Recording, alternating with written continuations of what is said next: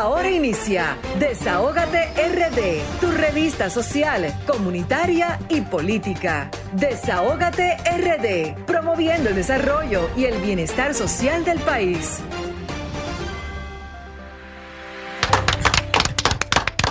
Muy buenas tardes, damas y caballeros. Sean todos y todas bienvenidos y bienvenidas a su espacio Desahógate RD por Sol 106.5, la más interactiva Hoy es sábado 6 de marzo del año 2021. El tiempo se va volando. Señores, bienvenidos todos. Grisel Sánchez. Señores, muy buenas tardes. Eh, y de verdad quiero dar otro aplauso.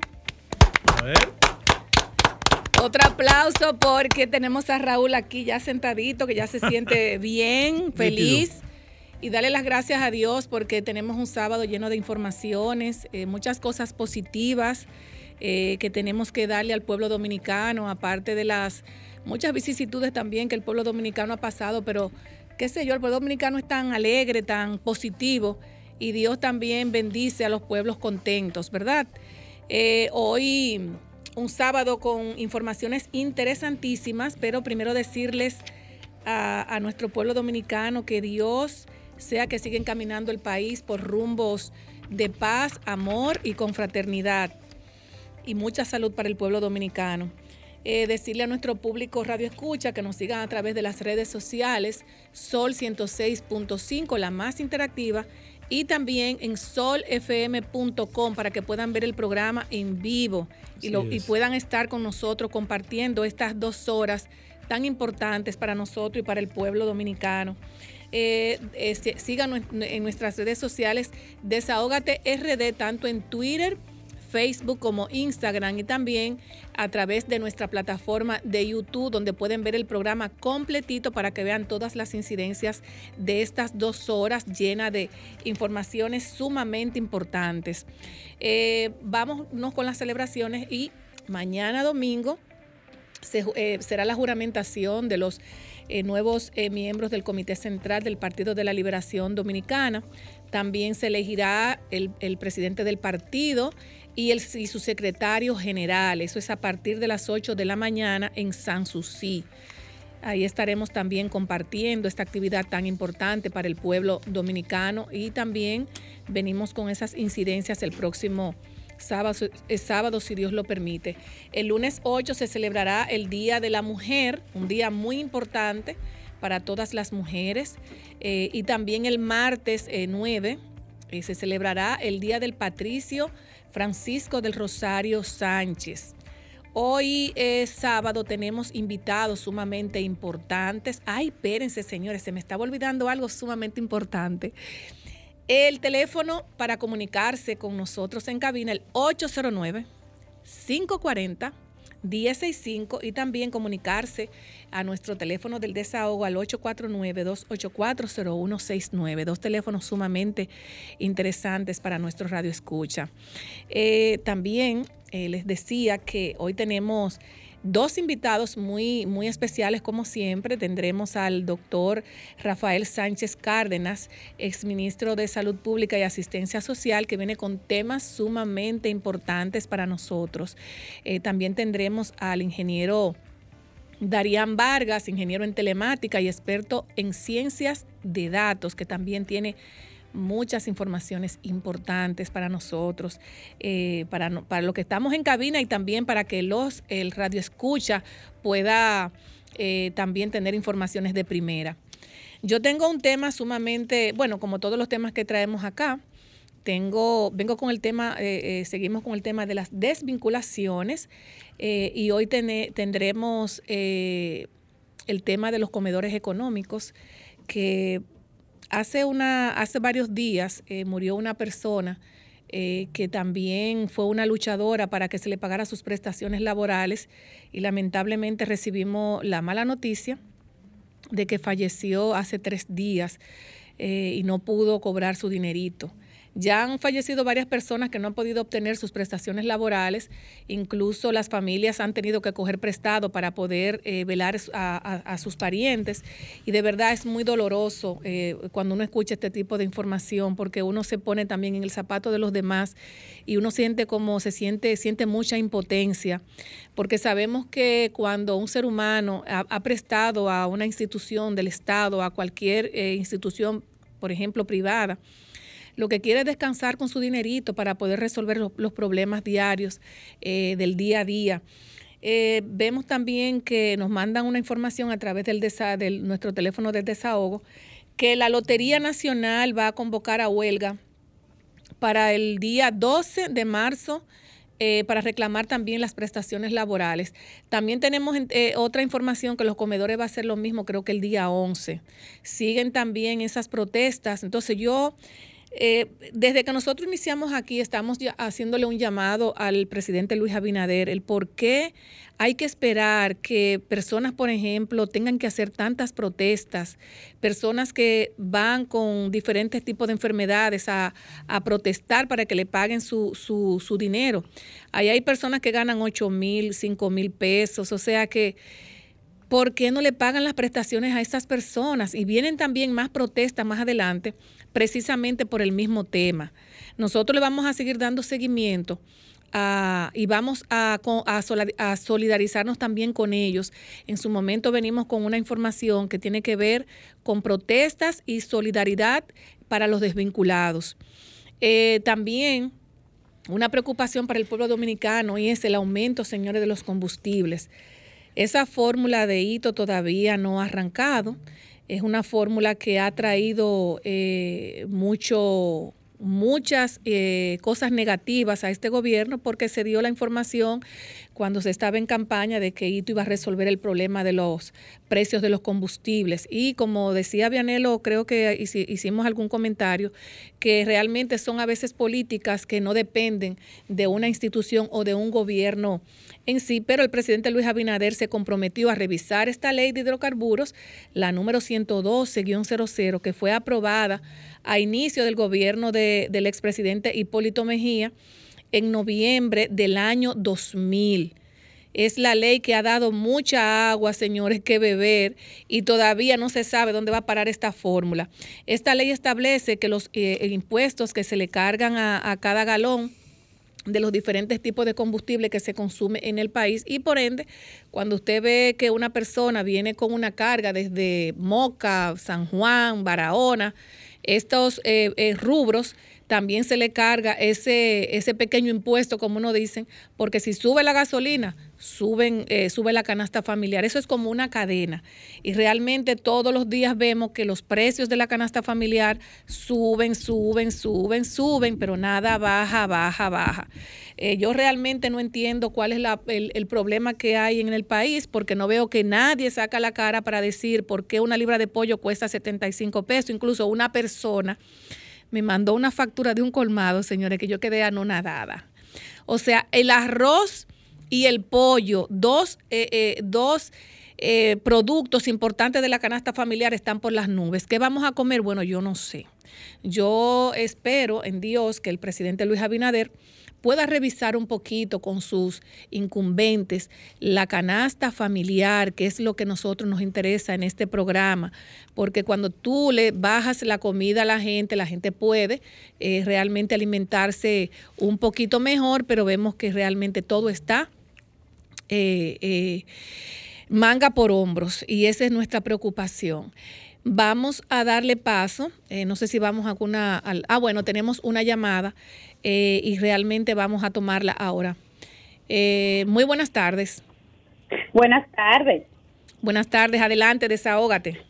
Bueno, yo quiero desahogarme y hacer una denuncia y es que a más de cinco meses de ser cancelada de comedores económicos, el señor director Edgar Félix no nos da ninguna respuesta a mil y pico de cancelados ahí hay personas las cuales son madres solteras que pagan casa, tienen compromiso, son padre y madre para sus hijos, las cuales no encuentran qué hacer.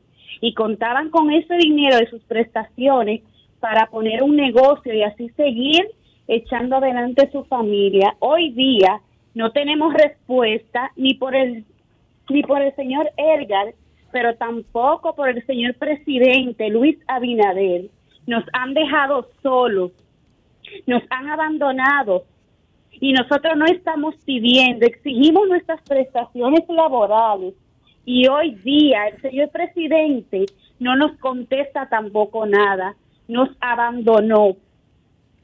Y una pregunta, eh, eh, una información que se nos dio que eh, los comedores, los desvinculados vuelven de nuevo a protestar el día 11. ¿Qué hay de cierto en esto? Bueno, sí, sí.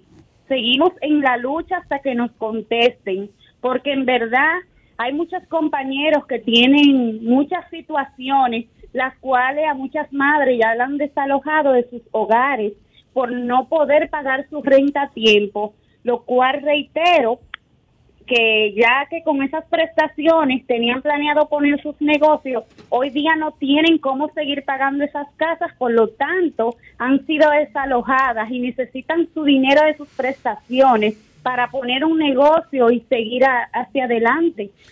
Una pregunta, ¿cuántos desvinculados eh, actualmente eh, irían a protestar? ¿Cuántos más o menos, tú tienes más o menos el número de cuántas personas están desvinculadas?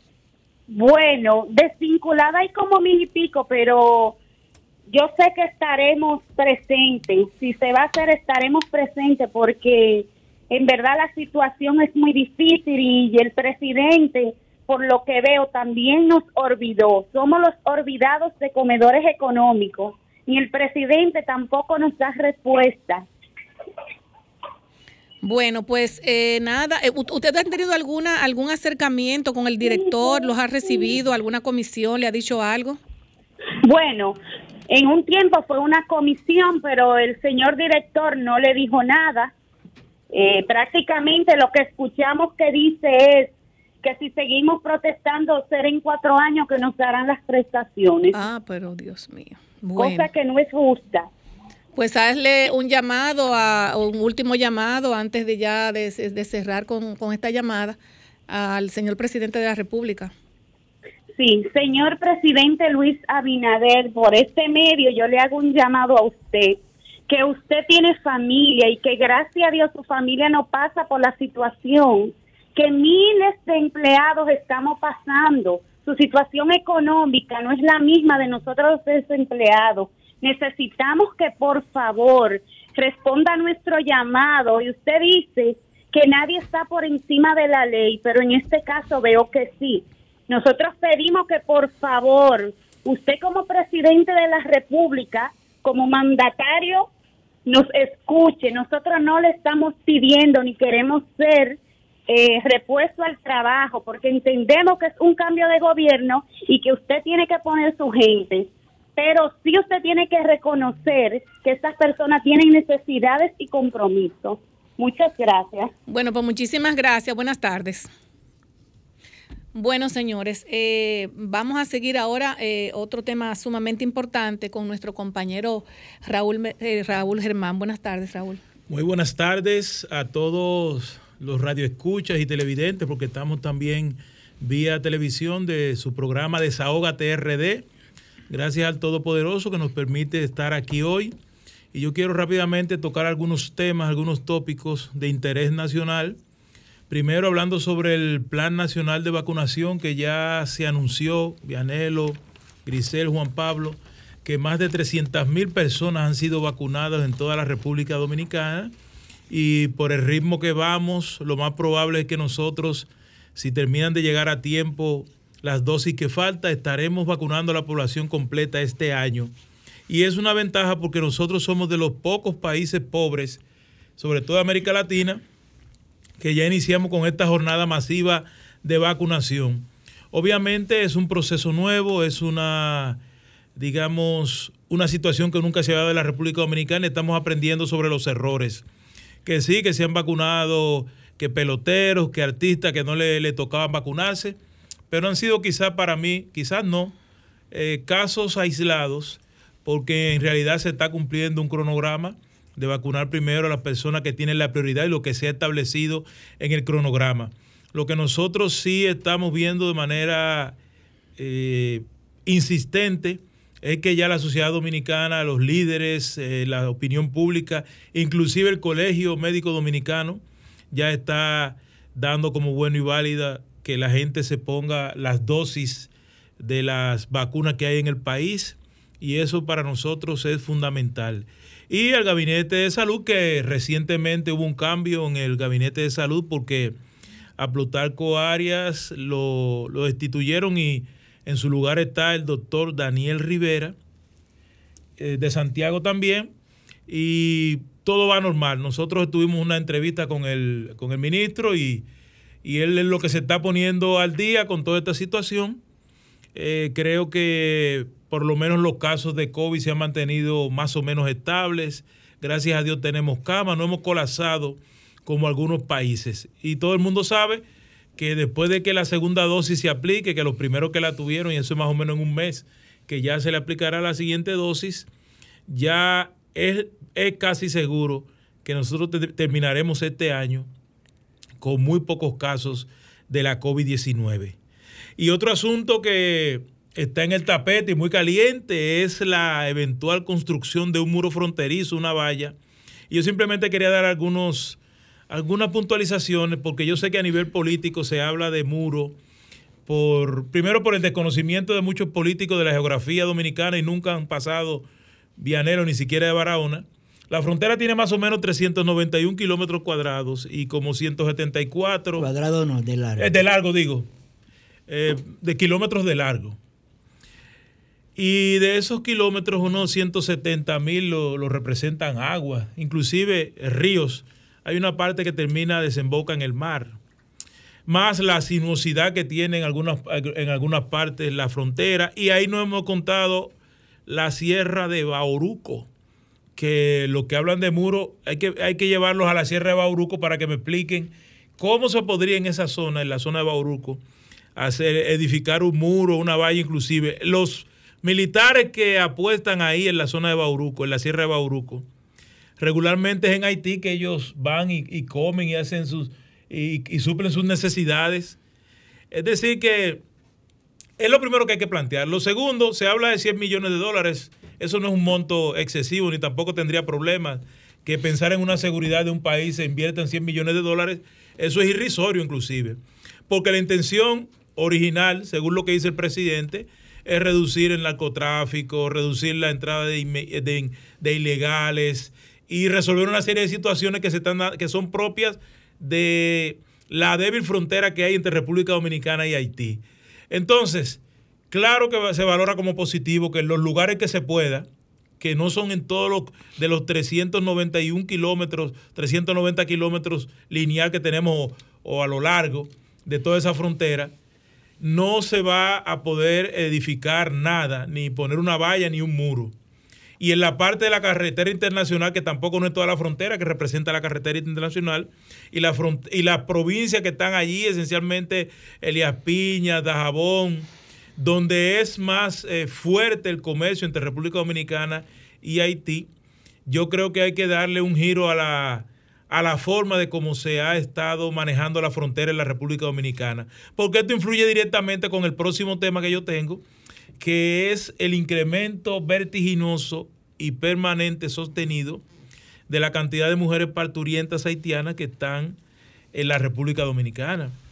Y si usted se considera que quisiera saber cuántas son, en eh, CDN se publicó un reportaje ayer, o comenzando hoy, a las 12 de la noche fue, de que habla que en los últimos años hemos tenido 31 mil 2019, 2020, 27 mil y en lo que va de año van dos mil y pico de, de, partos ya y el año no ha comenzado bien.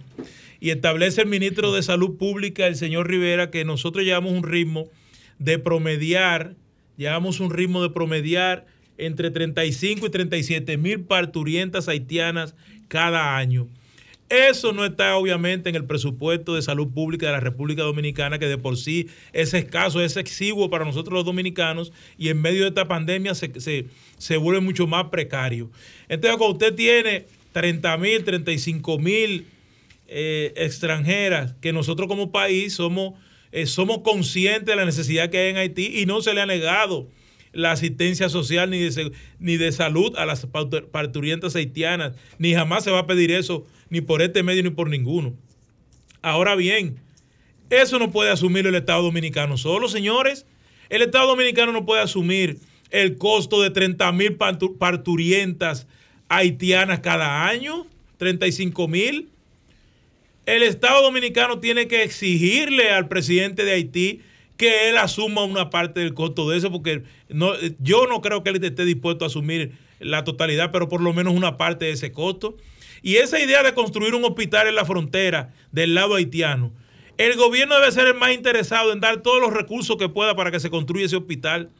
Porque es cierto que hay un problema, tú no vas a dejar que una mujer embarazada se muera, tú tienes que atenderla. Y además no solamente es el embarazo, esas mujeres no tienen récord, esas mujeres vienen con, con otros problemas médicos que pueden ser cardíacos, de anemia y de otras cosas.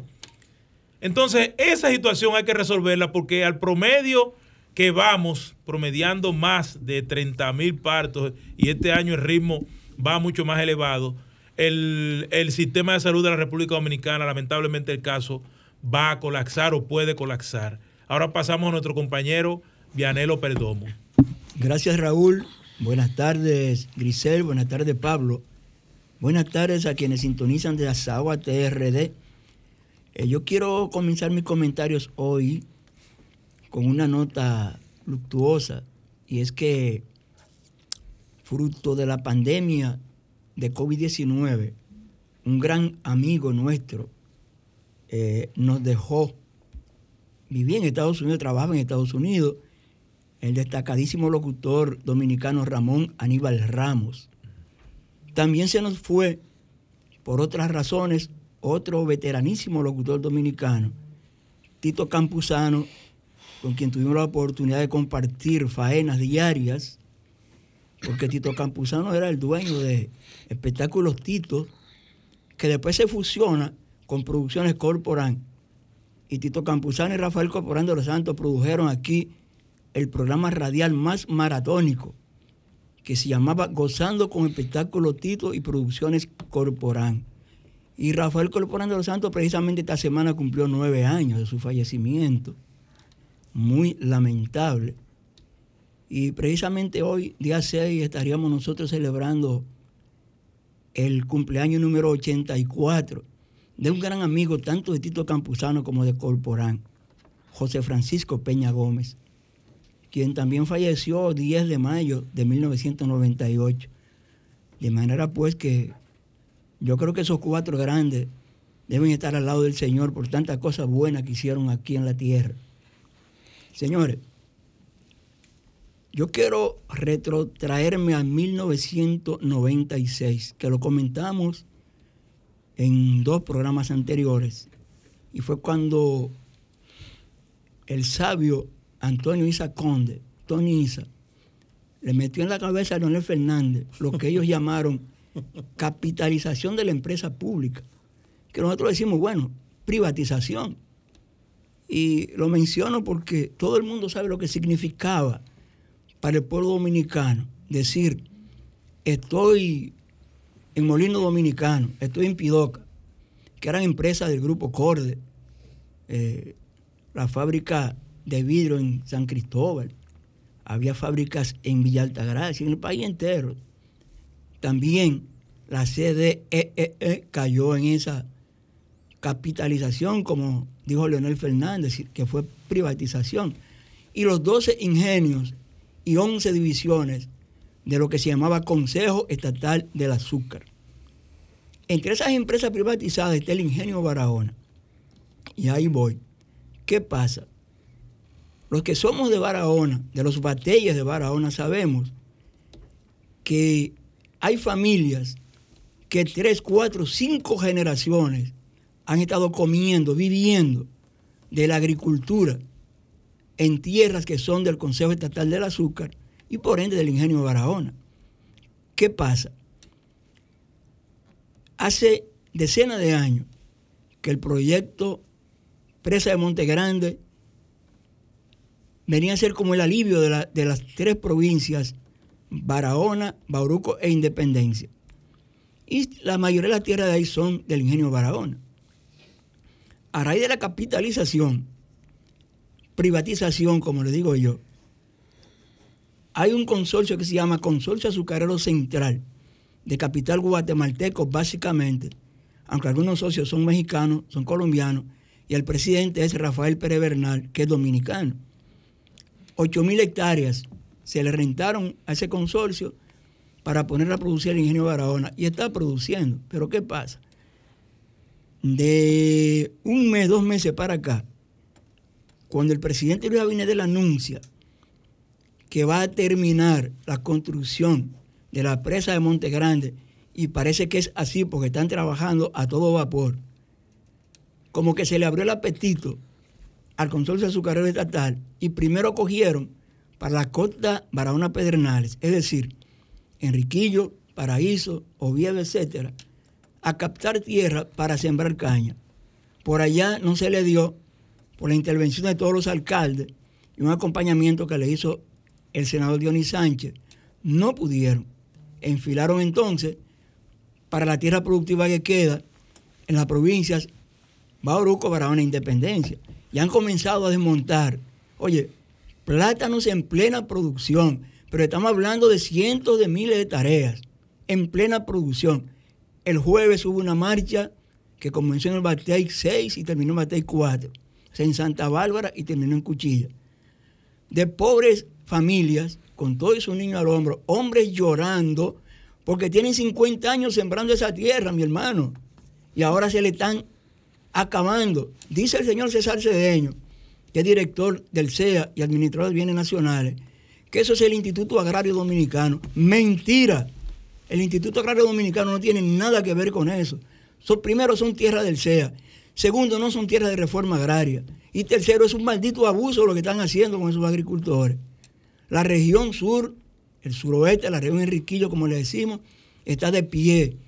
Los agricultores de las provincias Barahona, Bauruco, Independencia están en pie pero todo el movimiento campesino organizado de República Dominicana está atento. Y en la marcha del jueves, solidariamente había delegaciones de la región este, de la región norte, de la frontera norte, de Pedernales, acompañando a esos agricultores para que César Cedeño y el Consejo Estatal del Azúcar no sigan en complicidad con el Consorcio Azucarero Central, quitándole la vida a esos cientos de familias, cientos, esos miles de familias que hace más de 100 años están produciendo esos predios alrededor de la zona cañera del ingenio Barahona. Ahorita, Grisel mencionaba lo de la, la fórmula del combustible. Es que la ley 112-00 no es la ley que controla los precios de los combustibles.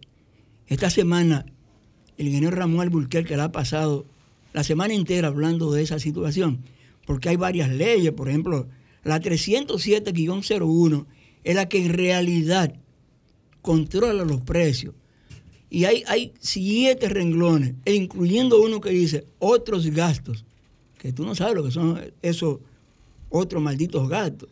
Pero la ley 153-12, que es una ley por la que cada galón de gasoil premium y de gasolina premium le tumban dos pesos para el sistema vial y la sustitución de la flota vehicular.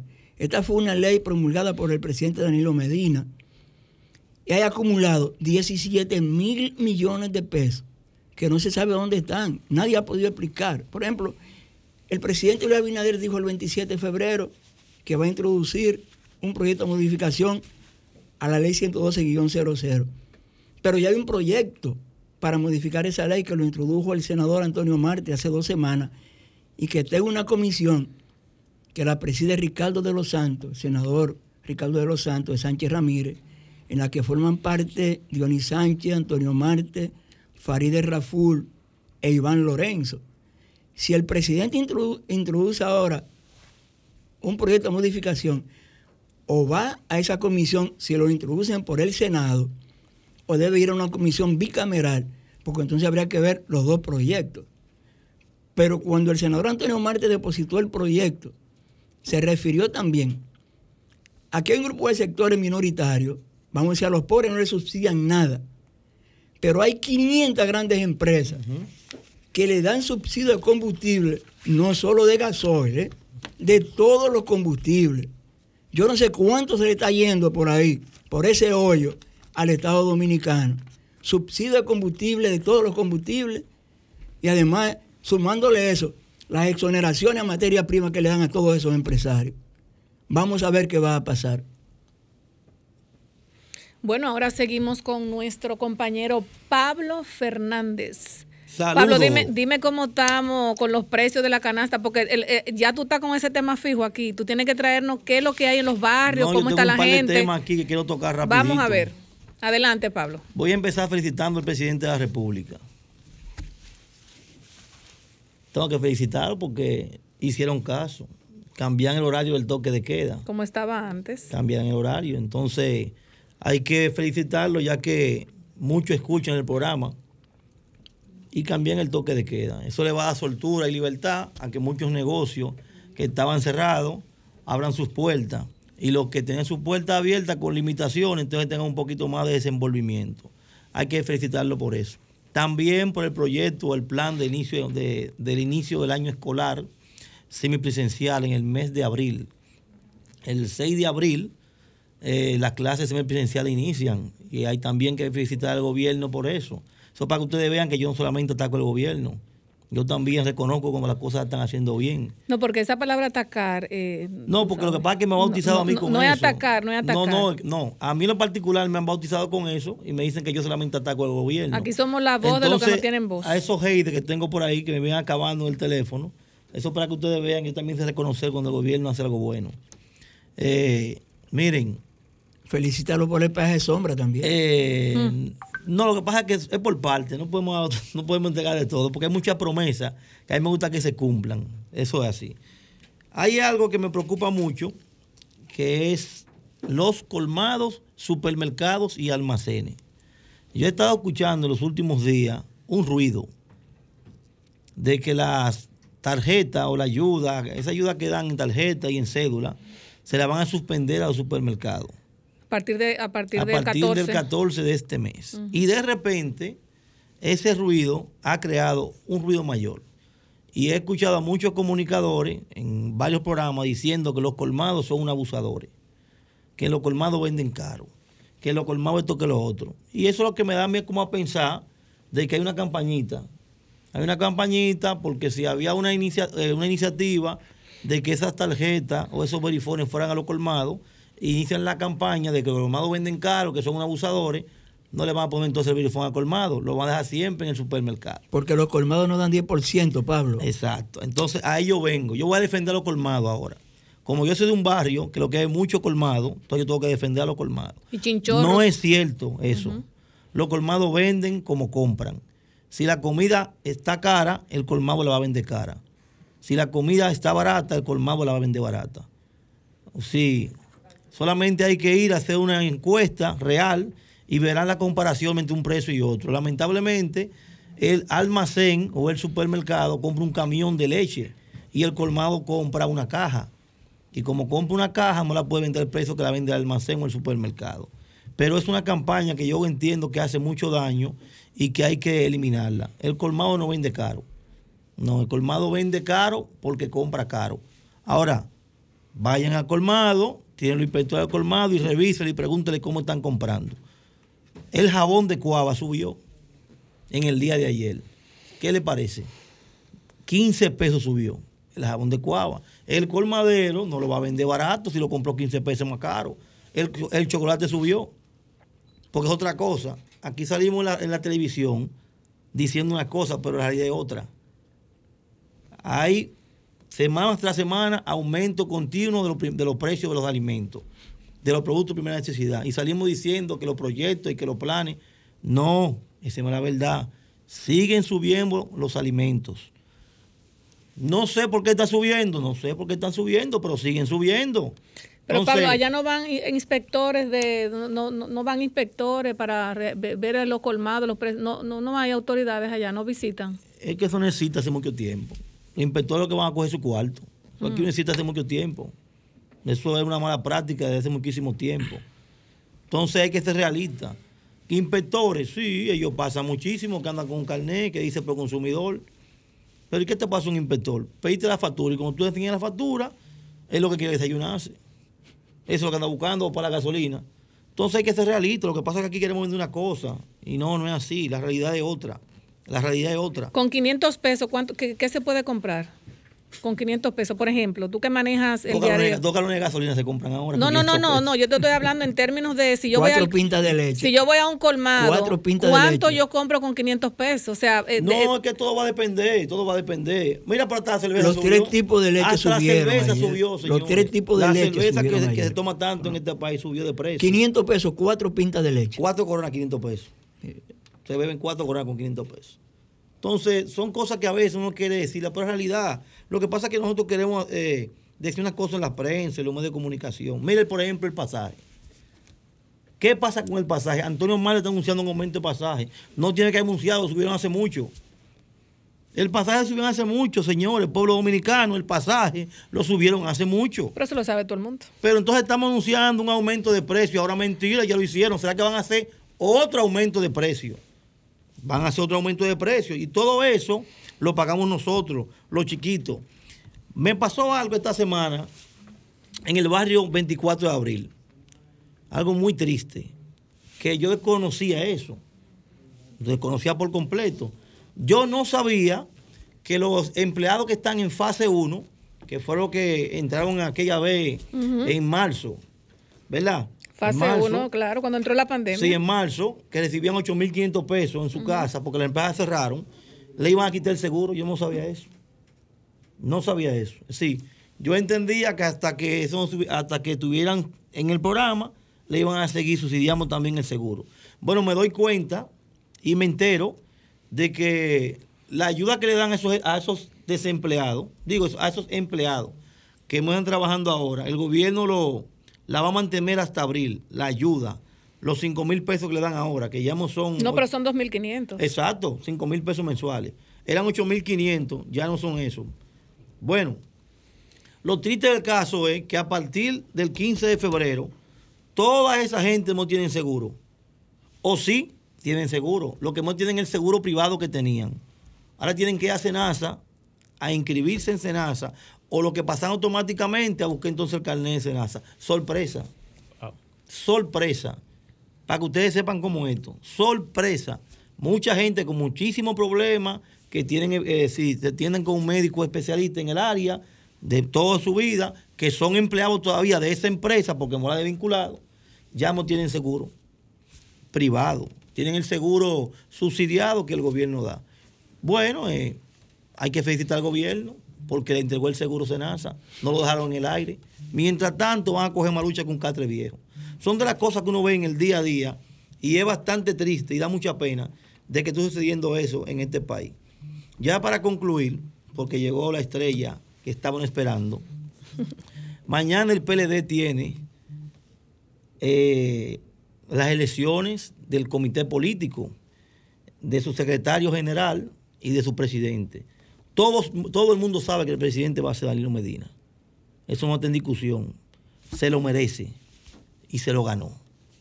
El secretario general, yo tengo mi favorito, pero si lo digo aquí me, tengo un problema. Entonces, nada, una fiesta de la democracia. La licenciada Giselle Sánchez tendrá el placer de votar, porque Giselle Sánchez es CC. Lo mejor, lo mejor del Partido de la Liberación Dominicana, al ratificar mañana a Danilo Medina como presidente es que es el único que puede aglutinar, porque no ha pasado el Congreso, hay 26 aspirantes a la presidencia de la República. Entonces Danilo Medina es el único que puede decirle, siéntense ahí. Eso no es así. si, si, es otro el presidente del partido, va a haber 26 tendencias, y eso es lamentable. Solamente Danilo puede con ese lío que hay ahí. Por eso Danilo tiene que ser presidente del partido. Eso, eso lo sabe todo el mundo. El secretario general también ya por ahí hay uno que tiene ya el, traje hecho. Pero a la hora de elegir, por ejemplo, los miembros del comité político, Grisel Sánchez va a tener el placer de poder votar por los miembros del comité político. Yo creo que la mayoría de los que están ahí merecen estar ahí. La mayoría. Y creo que otros nuevos. ¿Los 32 actuales? No, todos no. La mayoría sí. Y otros nuevos que van a entrar van a fortalecer eso. Ahora, ahora yo entiendo que Alejandro Montá tiene que ser uno de los más votados y más solicitados. ¿Por qué? Alejandro Montá merece estar en el comité político. Y merece ser el próximo alcalde de la capital. Me voy hasta ahí. ¿Cómo? Bueno, señores, nos vamos a una pausa comercial. Somos Desahógate RD, promoviendo el desarrollo y el bienestar social de la República Dominicana. Somos Sol, la más interactiva en Bávaro e Higüey. Sintonízanos en los 106.5. Somos Sol, la más interactiva en Puerto Plata y la costa norte. Sintonízanos en los 92.1. Soy de esta tierra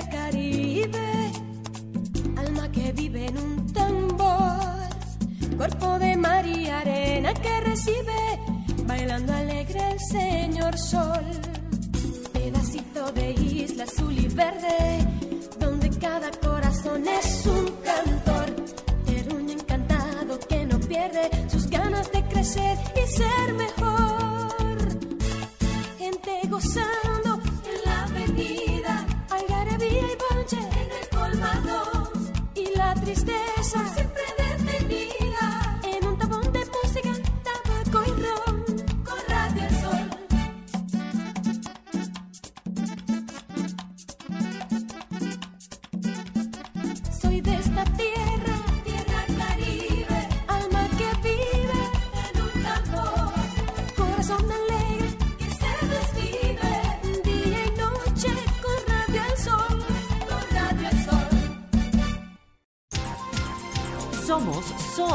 la más interactiva en Santiago y el Cibao Central. Sintonízanos en los 92.1. Desahógate RD, tu revista social, comunitaria y política. Ina, se encendió la cabina. Ya en cabina tenemos al doctor Rafael Sánchez Cárdenas. El que sabe de salud una persona muy querida, un abanderado del proyecto de gobierno del licenciado Danilo Medina Sánchez. Además, el doctor Sánchez Cárdenas, cuando no se conocía nada de la pandemia, de la COVID-19, le, le explota eso, en la, digamos, en los pies prácticamente, en las manos. Dice en el sur que le tocó esa papa caliente. Esa papa caliente, recordamos que había un informe minucioso de lo que estaba sucediendo en el país el país, ¿cuándo fue que el Congreso? El 19 de marzo fue que el Congreso eh, declaró el estado de emergencia, el primero, sí, el 19 de marzo. Y desde el 19 de marzo hasta la fecha, el pueblo dominicano ha estado luchando contra esta pandemia.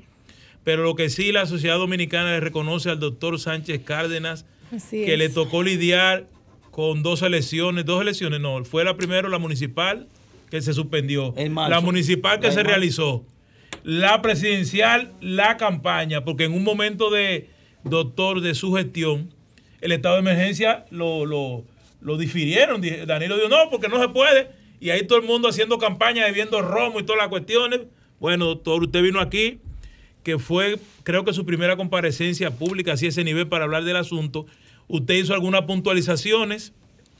Y desde esa época hasta aquí, doctor, comenzamos la, el Plan Nacional de Vacunación ya la sociedad entera se ha integrado, inclusive usted mismo lo vimos que se vacunó. Y lo que queremos, doctor, primero que hagamos una evaluación del el Plan Nacional de Vacunación y cómo eh, se pronostica que está pasando con la COVID-19, porque vemos que los casos se mantienen prácticamente igual a pesar de que están vacunando a la población. Bueno, lo primero es saludar a la audiencia del, de este programa y a ustedes que siempre han tenido la gentileza de, invitarme a, acompañarles en comentar digamos, la situación nacional. Mire, este, en estos momentos yo creo que la labor más importante debe estar concentrada en la vacunación. Es eh, la esperanza que tenemos y acelerar. Eh, eh, hay que entender el fenómeno para mí de crisis ética que a nivel internacional se está dando con los grandes países prácticamente secuestrando para sí la producción mundial de, vacunas y dejando a los países como el nuestro a expensa de cuando ellos terminen. Lo cual es eh, no solamente un, fallo, un, daño ético a, la comunidad internacional, sino además que plantea eh, que esta situación, como usted dice, que, que tenemos, el virus está ahí, tiene su circulación eh, comunitaria como estamos viendo, aunque la positividad va bajando, y sin embargo todavía tenemos una gran población afectada con casos, bastante casos todavía. Así es que eh, el trabajo está aquí en, cómo eh, vamos mejorando el plan de vacunación. Lo que hemos visto, a pesar de los desórdenes, digamos, de inicio, en la UAS eh, hubo, eh, una, participación bien organizada, con una logística bien estructurada. Lo vimos en el eh, colegio odontológico también, muy bien organizado. El Hospital Infantil en Santiago tiene un centro que está bastante organizado.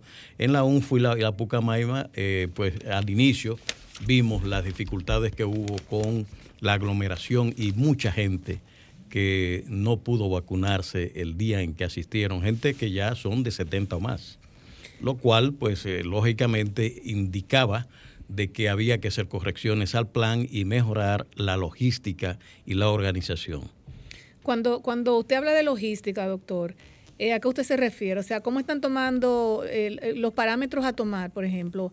Eh, van las personas así, se aparecieron 300, 400, cuando realmente el, centro tiene 150. ¿Cómo, funciona esto? Porque como que no tenemos una idea clara cómo funcionan estas cosas, porque he escuchado que hay personas que van, personas mayores, que son las que se están vacunando ahora, y se están quedando incluso hasta sin vacunar y tienen que regresar a sus hogares. Sí, se quedan eh, en la lista, vamos a decir, para el día siguiente. Esos son los problemas que he dicho. O sea, eh, o, tienen, el, centro se queda sin las notas, las, listas y los documentos de base que hay que llenar para eh, eh, proceder a la vacunación. Esos son los elementos logísticos a, lo que, a los que me refiero.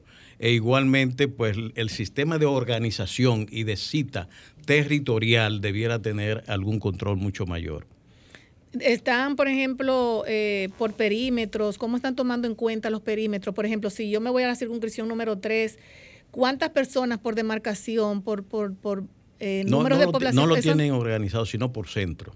Son, ellos establecen 600 centros que no están operando todos a la vez, sino se van poco a poco integrando nuevos centros de vacunación. Todavía no han llegado a los 600. Ellos crearon una plataforma para citas. Sí pero a veces usted entra y la plataforma le da positivo, puede entrar.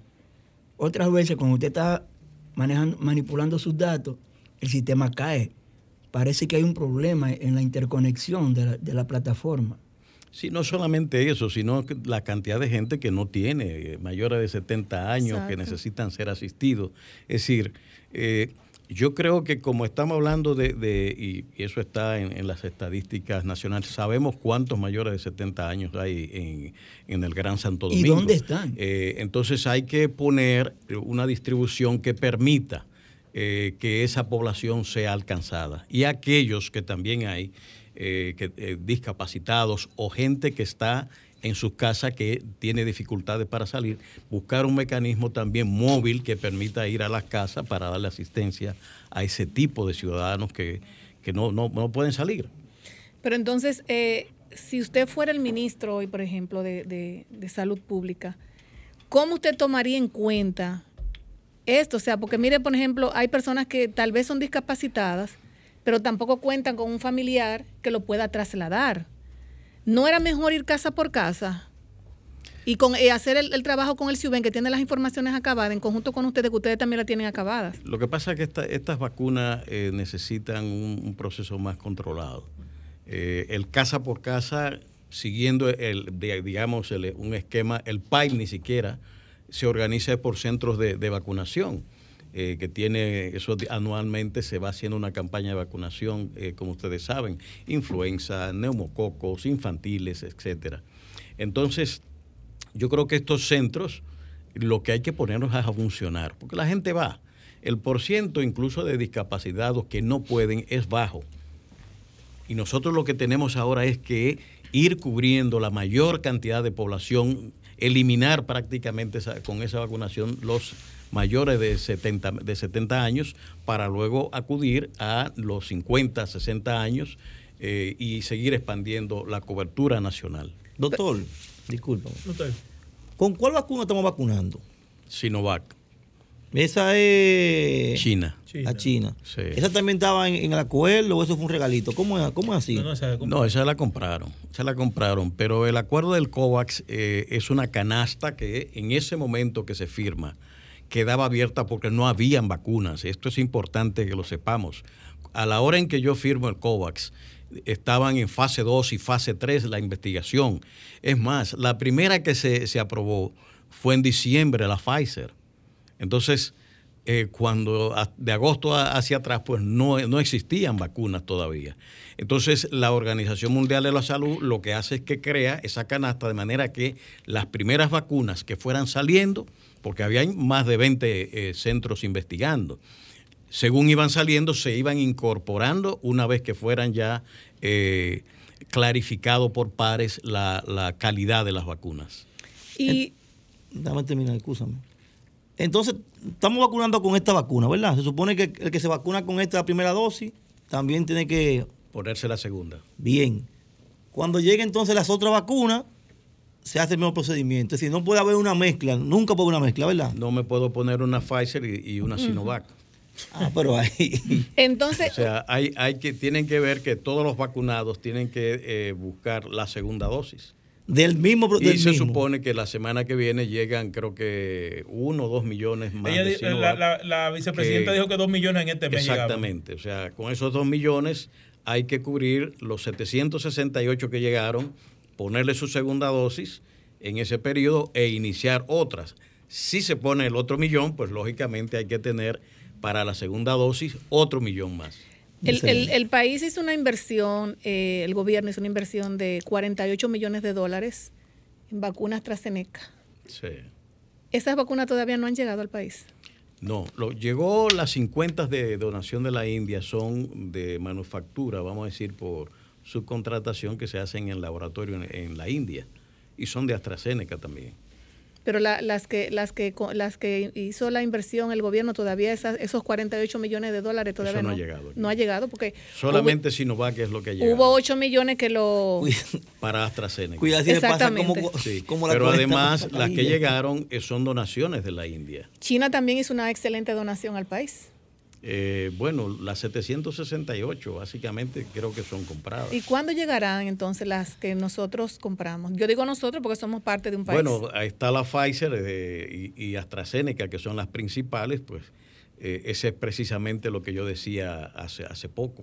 Eh, ya mediante negociaciones de- directas con, con los laboratorios, lo que pasa es que aparentemente son contratos muy leoninos y que prácticamente exonera de, hasta de los retrasos que puedan tener. ¿Cómo? Recuérdense que Italia amenazó y luego se suma a la comunidad europea a esos laboratorios, tanto AstraZeneca como Pfizer, por los retrasos que estaba teniendo. Sociedades que tienen mucho más poder, incluso Italia, prohibió la exportación de su producción nacional de vacunas. Pero puede darse el caso también, doctor, de que, por ejemplo, nosotros haya- hayamos entregado 48 millones de dólares y ellos vayan trabajando con nuestra vacuna a otros países y nosotros nos dejan de último. O sea, si el gobierno no le hace, no le hace eh, un callo, como se dice en el argot popular, entonces quien está, quien está perdiendo ahora mismo es el país. Absolutamente. O sea, el país ha cumplido, ha pagado. Claro. Y sin embargo, los laboratorios, siguiendo la presión, porque es algo que hay que entender, eh, ha incumplido los compromisos con que el casi país. siempre se dan presionar de los países poderosos en este tipo. No, no solo se, han- lo- no lo- se lo da solo en, no se da solo en el sector salud. Hemos tenido ese tipo de problemas hace mucho, por ejemplo, con el sector agropecuario, cuando aquí no se producía X tipo de abono, se compraba a través del PL 480 y México lo agarraba en el camino, hasta te lo apeaba del barco antes de llegar aquí. O sea, los países poderosos tradicionalmente hacen eso. con- Y doctor, entonces, ¿qué se va a hacer ahora que se, se pone sobre la mesa, se coloca sobre la mesa, de que no solamente la población dominicana, porque el proceso es con cédula y, y documentos dominicanos, que no solamente la población dominicana debe ser vacunada, sino todo el que vive en un territorio, porque la enfermedad no tiene nada que ver con documentación ni con, Ni con estatus migratorio. Entonces, ¿qué va a pasar con la gran cantidad de inmigrantes haitianos, que sabemos que son bastantes y no están incluidos en el, en el plan nacional de vacunación? Y si son incluidos, hay que ver qué va a pasar, porque hay gente que es capaz de salir a la calle a quemar goma. ¿Y cómo lo van a incluir? Bueno, yo creo que la población eh, tiene que orientarse. En epidemiología no hay fronteras como lo hay para fines comerciales y, y- y de ese género. La epidemiología, y yo quiero poner de ejemplo lo que pasó en, en 2018-19 con la rabia aquí en Pedernales. Nosotros vacunamos el 80, casi el 90% de la población de perros y gatos en Pedernales, en vista de dos casos que se, un caso que se, dos casos se habían producido en ese momento. Y segu- seguía un tercero, habiendo hecho la vacunación apropiada. ¿Qué sucedió? Cuando hacemos la, investigación nos dimos cuenta de que hay un flujo de perros de Anzapitre a Pedernales. Fíjense ustedes cómo la frontera, lo permeable que es, y justamente usted iba al matadero de, de Pedernales y en las frituras de Pedernales usted veía esa cantidad de perros eh, comiendo huesitos y desperdicios. De modo pues que Pedernales era como el resort de los perros de Anzapitre. ¿Verdad? Vamos a seguir, doctor. aquí Vamos viene... a seguir para- con la respuesta suya. Vamos a una pausa que están, nos están diciendo Muy hace bien. rato, para que usted nos dé la respuesta cuando regrese. Desahógate RD, tu revista social, comunitaria y política.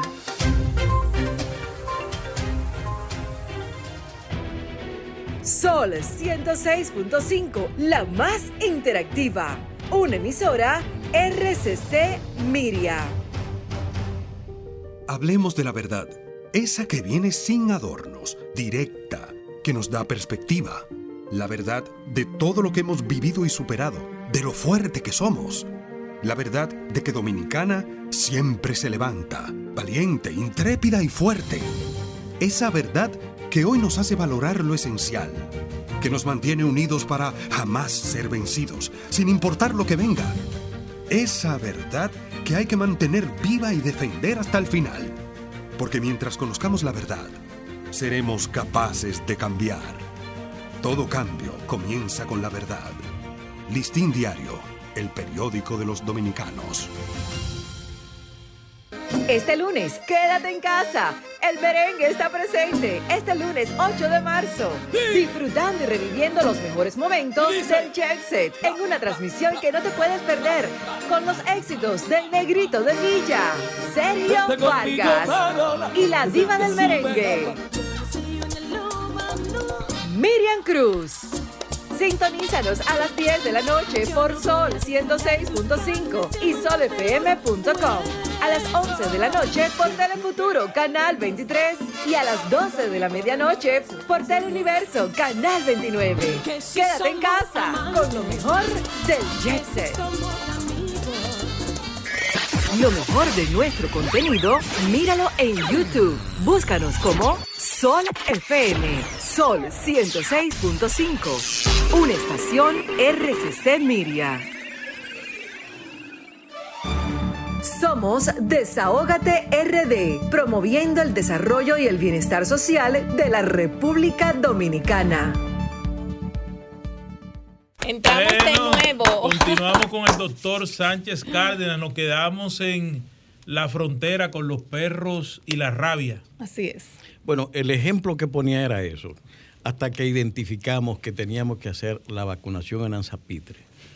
Entonces, co- coordinado con la Organización Panamericana de la Salud y las autoridades haitianas, se hizo la vacunación en Anzapitre. Y ustedes no han vuelto a oír Jamás. jamás un solo caso. Entonces de todos los haitianos que están en el país... ¿Qué significa eso? Ya lo dijo. Que desde el punto de vista epidemiológico es que usted tiene que pensar un territorio. En Estados Unidos no pueden dejar de vacunar a todo el que está ahí.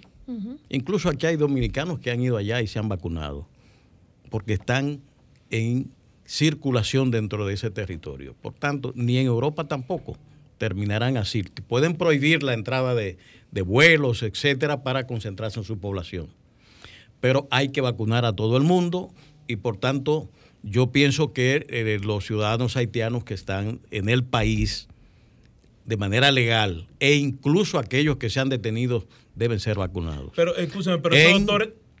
Una prioridad, lógicamente, de completar el plan como se ha definido para la población dominicana. Pero entonces, como se compraron las, medic- las dosis para los dominicanos, eso tiene que ir entonces de nuevo al Congreso, la ley de contrataciones. Y otro Porque es otro proceso, doctor, porque la que están a- la que hemos comprado ahora es para la población dominicana y no se ha estipulado vacunar a los nacionales Es haitianos. que las compras que se ha informado son superiores a la población. Claro. Ah, ok. Ah, bueno, ahora sí. Doctor, y los que se han vacunado, que no pasan de los 60 años, que hemos visto envueltos en, en escándalo, artistas. eh, Influente, mucho hasta, influente. Hasta un pelotero que dijo Sí. que por, por eh, relac- con relación a su salud debió hacerlo. Bachatero. ¿Cuáles son, ¿Cuáles son las consecuencias realmente? Porque los adultos mayores son los que se están vacunando para tú pro- protegerlo. No vaya a ser que tú le llevas a la- el virus a, la- a tu casa. Eso ha traído muchos, muchas confrontaciones. Díganos de eso. O sea, ¿eso es correcto? ¿No hay entonces un control interno en los centros? Yo voy porque soy un artista, una mujer bonita, ven, vacúname. No hay como, ¿verdad? debiera eh, ser centrado en, eh, en las definiciones. Primera línea, el personal de salud. Luego, los mayores de 70 años irá bajando lo- los grupos de edades. Entonces, eso sí tiene que respetarse para que las vacunas, si llegaran las vacunas en cantidades suficientes, yo creo que todo el que se presente, una vez cumplida los grupos de edades, pues que se aproveche y se vaya vacunando. Y lógicamente lo que es importante es que haya un registro eh, automatizado de toda esa gente para tener el control, eh, que se debe estar, me imagino yo, con el padrón de la, de la Junta y saber quiénes de ese padrón están, de los nacionales dominicanos, están vacunados e igualmente con los registrados eh, eh, extranjeros también, que no solamente son haitianos. Claro. Sí, y en dado caso de que yo vaya a vacunarme, ¿verdad? Porque son dos dosis, y que solamente, yo digo, me voy a, a solamente a poner una sola dosis y vuele la otra, ¿qué sucedería? Bueno, es que eh, la, la acción antígeno-anticuerpo se ponen dos dosis para el reforzamiento de la capacidad eh, del organismo eh, en desarrollar su inmunidad, la, la defensa, vamos a decir, con de desarrollo de anticuerpos. Una primera que genera un aumento y que se potencializa con la segunda dosis. Si usted se pone una, tiene una relativa estimulación de su sistema inmunológico, pero insuficientemente. Y en el caso de la vacuna que estamos usando así, aquí, que se habla del 50-90% donde oscila eh, la, la efectividad, pues lógicamente lo, lo- lo- lo mandatorio es que si nos ponemos la primera dosis, que nos pongamos la segunda con fines de garantizar una eh, eh, eficacia mucho mayor. Que por, eso, por eso es que mu- muchos médicos no lo definen como, como una y dos, sino como vacuna y refuerzo. Seguro. Y usted, el día que se vacunó, ¿cuál, cuál fue la sensación después de la vacuna? Di- Cuéntenos aquí, como usted ya, ya se vacunó, ¿qué sucedió ese día? Con su cuerpo, los próximos días, las próximas horas. Absolutamente nada. Eh, el pinchoncito, como pinche- eh, pinchazo que cualquier eh, jeringa que te, que te apliquen, tú tienes, pero eh, ni fiebre, ni dolor de cabeza, ni náusea, ni diarrea, absolutamente nada. Y la comunidad eh, médica, ¿qué se escucha? de las personas que se han vacunado porque ya tenemos 300 mil. La información que tengo es que, no ha habido eh, reacciones adversas importantes. Eh, sí con las 50 de AstraZeneca, lo, que he visto como que muchos vacunados refieren dolorcito de cabeza, así, pero que desaparece inmediatamente. De manera que no, no, no, no hay eh, notificaciones de adversidades importantes aquí. Doctor, ¿qué tiempo después de la primera hay que ponerse la segunda? 25 días a 30 días más o menos. Es el, y en caso de que sea antes, no tiene ninguna consecuencia. No hay problema, ¿no? ¿Y si es después? Tampoco. Ah, bueno. Lo importante es que, se ponga la Lo que usted no puede, si, si son 25 a 30 días, esperar 3, 4, 5 meses. O sea, eh, estamos hablando dentro del parámetro dentro de la cual está indicada la segunda dosis. Doctor, saliendo un poquito ya de la vacunación y de COVID-19, el gobierno tiene seis meses ya. En materia de salud, ¿cómo evalúa usted que ha sido el, Con programa de salud en seis meses. En, en, en, la República Dominicana? después de su salida, ¿cómo usted, cómo usted evalúa el, el tema de salud de la República Dominicana? Tomando en cuenta que se llevaron a uno. Bueno. No se llevaron a nadie porque que nombraron al compadre de él y socio en la misma clínica. Yo creo que, eh, con este tema uno tiene que ser un poco cuidadoso y, siempre digo, eh, ni siquiera caer en lo que yo mismo sufrí eh, cuando ejercía la función en que nos regatearon hasta 15 días en el Congreso y luego se aprueban cuatro periodo de 45 días. Y van más. Como, nada. O sea, ese tipo de, cosas yo creo que... De mezquindades, eh, eh Debo insistir, eh, son las que tenemos que evitar cuando se trata de salud. En la salud, color, política, eso, eso no va. Y menos cuando estamos enfrente de una pandemia como esta, que se está llevando eh, la economía que está afectando gravemente socialmente a, los países y al nuestro, que ya eh, vieron ustedes a CEPAL que está reportando eh, aumento de la pobreza, tanto general como, como extrema. De manera que con esto no es para jugar. Las empresas están amenazadas, los empleos se están perdiendo y, por tanto yo lo, lo, que siempre he dicho es que la pandemia lo que manda es a la unidad nacional a la búsqueda de, consenso con fines de que todos los sectores participen en desarrollar unas acciones de consenso, de unidad nacional, una política de conjunto con todo los liderazgo nacional. Eso no se ha hecho. Y yo creo que eso eh, afecta al país porque una vez que termine la vacunación, se está pensando como que vamos a vivir la normalidad que, teníamos. Y eso está en entredicho. Nosotros hay que ver y aprender las enseñanzas de esta pandemia, porque el endeudamiento, las coberturas sociales que, que se dieron, por eso no tenemos más de 0.5, casi un 1% de aumento de la pobreza, por fase 1, fase 2 eh, quédate en casa. Porque si eso no se hubiera dado, ni se hubiera planificado, entonces hubiéramos tenido un nivel de pobreza extraordinario, porque ¿de qué iba a, mantenerse o sea, usted un abanderado de que en materia de salud y salubridad no se debe jugar a la politiquería barata. En absoluto, en absoluto. Yo creo que eso es un error. Y digo, hay un desafío por la complejidad de la pandemia que jugar a que vacunemos que todo está resuelto ya. Yo creo que no es así, que vamos a tener un post pandemia eh, de mucha incertidumbre todavía y de muchas eh, necesidades de innovaciones y de políticas nuevas que necesitan el concurso de todos. Por tanto, eh, creo que jugar a, esto que, estoy viendo de aprovechar eh, medidas eh, de, ocasión, de ventajas políticas, es un mal consejo, porque genera mayor conflictividad, mayor complejidad para la, la, sociedad dominicana. Doctor, de no reunirse el liderazgo nacional, porque veo que antes el expresidente Danilo Medina siempre convocaba al liderazgo nacional en todo conjunto.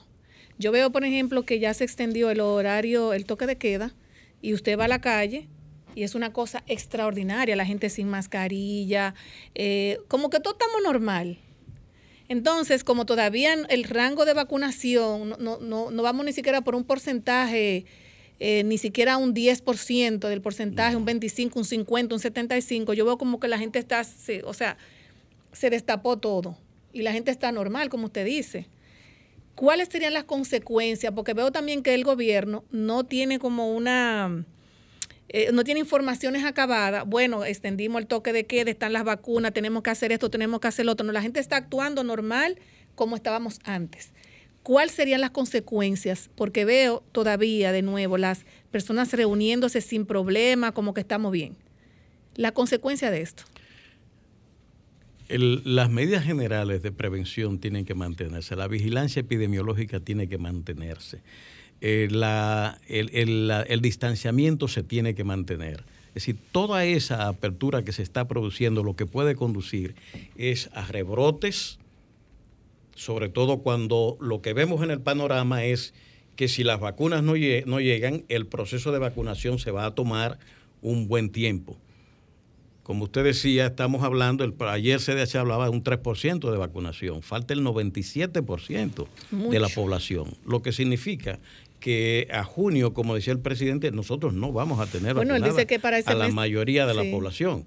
Entonces, hay que preparar para que si se consiguen las vacunas, se pueda hacer con mayor intensidad eh, ese proceso y evitar que se pueda desencadenar nuevos brotes, porque esa es una amenaza, con una adicional que ya está haciendo, ustedes vieron la, el informe del propio eh, Fauci, que hablaba de una nueva cepa descubierta en Washington High.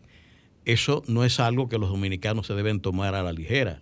Cuando tenemos una población que se mueve entre New York y República Dominicana, y, hablando de una nueva cepa de alta resistencia, entonces esto es más delicado de lo que pensamos. Por tanto, el mantenimiento de esas medidas generales de vigilancia epidemiológica hay que mantenerla. Y si se tardan las vacunas, yo diría que hay que ser más exigente con las personas que vienen y entran al país. Así como nos exigen un PCR, pues tenemos nosotros también que exigir eh, medidas de PCR en ese sentido. Bueno, yo he visto... O la vacunación. Yo he visto que las personas que van de aquí a otros países obligatoriamente tienen que hacerse la prueba del COVID. Efectivamente. Pero no sé, yo por ejemplo viajé no hace mucho y a mí no me exigieron pruebas. O sea, yo entiendo que esas pruebas deben ser obligatorias, así como nos las exigen a nosotros, debemos exigirla también.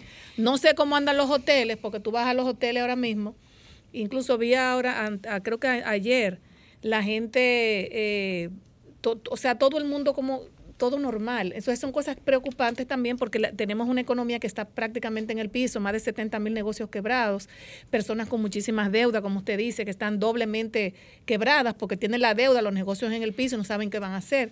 O sea, yo no veo los planes, que es, lo que me preocupa, no veo los planes inmediatos del gobierno para estas empresas, los dueños de, de negocio, de pequeños eh, colmados. O sea, no se ve como a futuro, como algo que tú digas, bueno, el gobierno le tiene, tenemos préstamos blandos por aquí, tenemos, no veo nada, o sea, eso me, me, preocupa bastante, porque vivo en mi país y todos los que estamos aquí amamos nuestro país y nadie se quiere ir de su país, pero también los gobiernos deben buscar otro tipo de medidas para poder ver, afrontar lo que viene, porque más adelante vendrán cosas peores y nosotros no sabemos, ahora mismo estamos desnudos de información. Doctor, se anunció que el 6 de abril inician las clases semipresencial. ¿Qué usted entiende de eso? ¿Cuál es su opinión de eso? Desde el punto de vista educativo, eh, me preocupa el hecho de que llegue junio y se dé por sentado de que todo el mundo pasó. Es verdad que estamos hablando de un año educativo especial, pero me parece que eh, debe haber, soy partidario de la decisión que tomó el Consejo Nacional de Educación, de que debe haber una apertura, pero una apertura que aquí es donde tienen que definir. ¿Para qué? Desde mi punto de vista debe ser avanzar el programa de vacunación de los profesores, reducir el aforo de por aula de los estudiantes, un curso que tiene 30, pues en la mañana pueden ir 15 y en la tarde 15 más, manteniendo el distanciamiento y las mascarillas y tener las medidas de higiene del, recinto.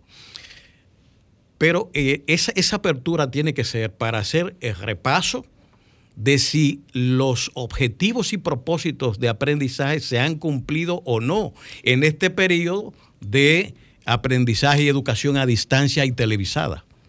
Porque hay una gran masa de dominicanos, sobre todo los más desvalidos, que tengan ustedes la seguridad.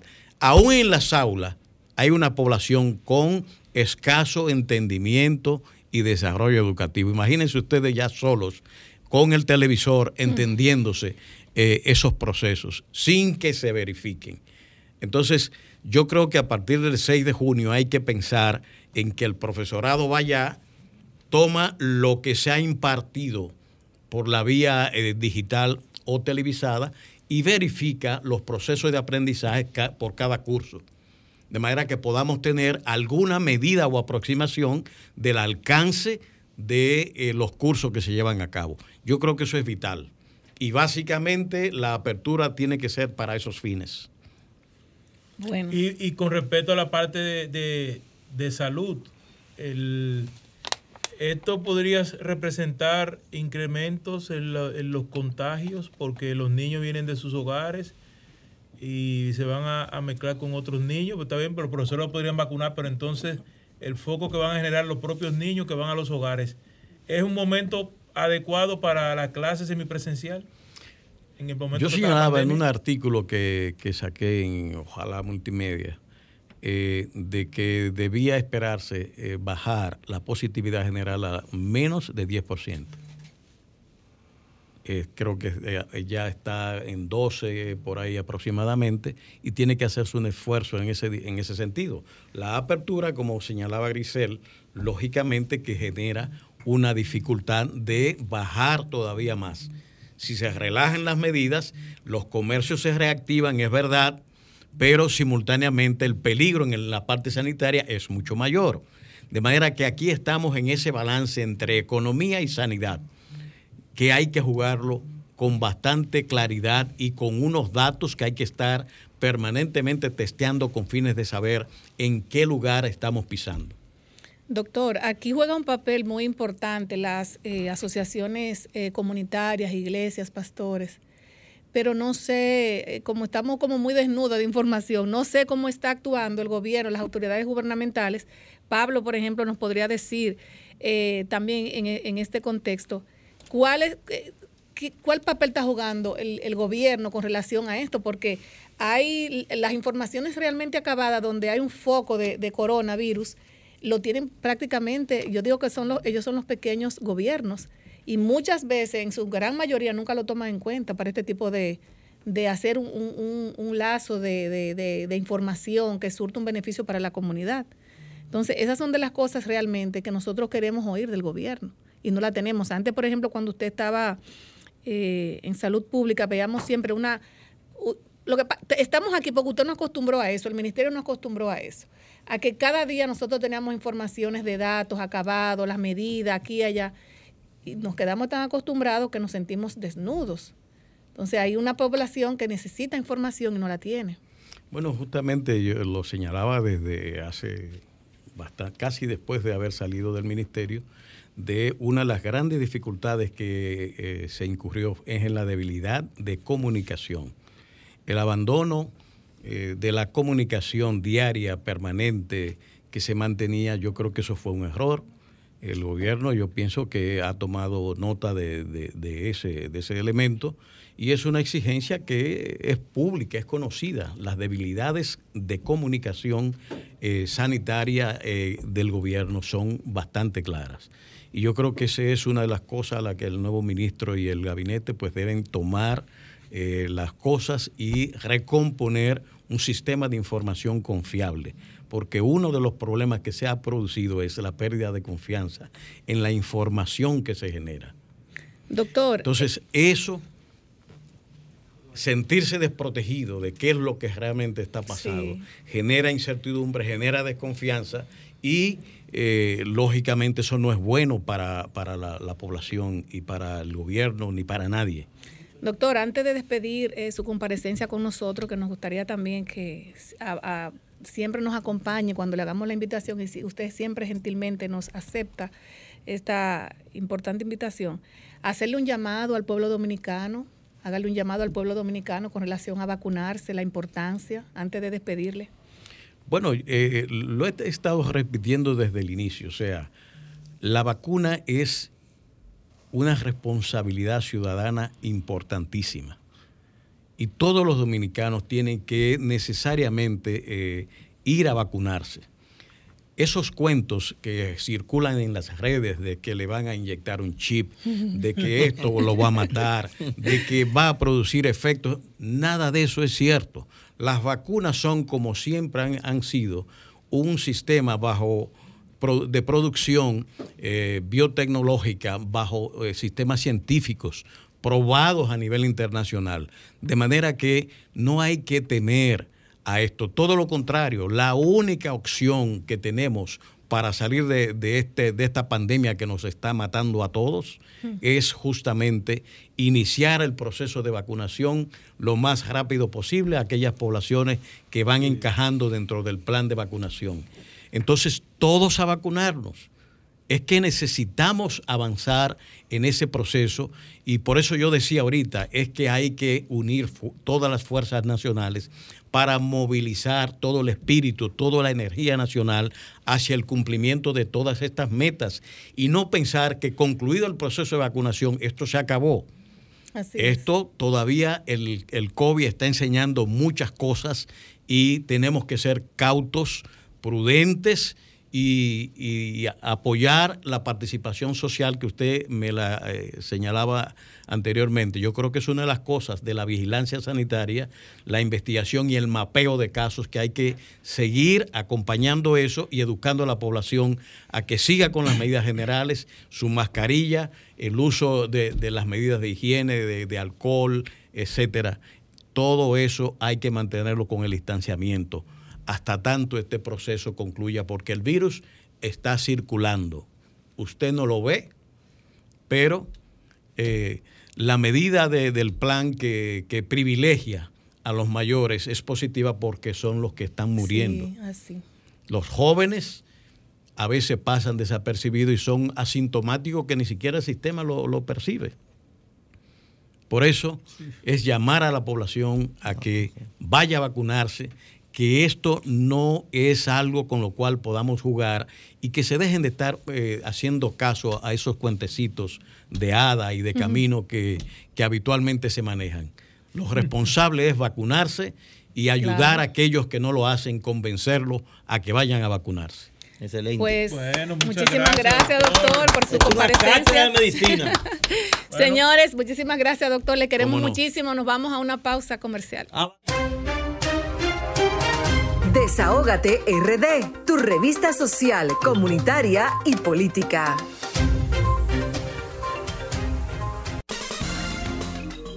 Somos Sol, la más interactiva en Puerto Plata y la costa norte. Sintonízanos en los 92.1.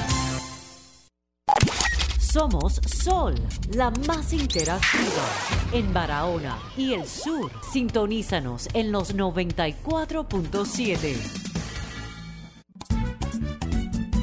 Soy de esta tierra caribe, alma que vive en un tambor, cuerpo de mar y arena que recibe, bailando alegre el señor sol, pedacito de isla azul y verde, donde cada es un cantor, terruño encantado que no pierde sus ganas de crecer y ser mejor. Gente gozando en la avenida,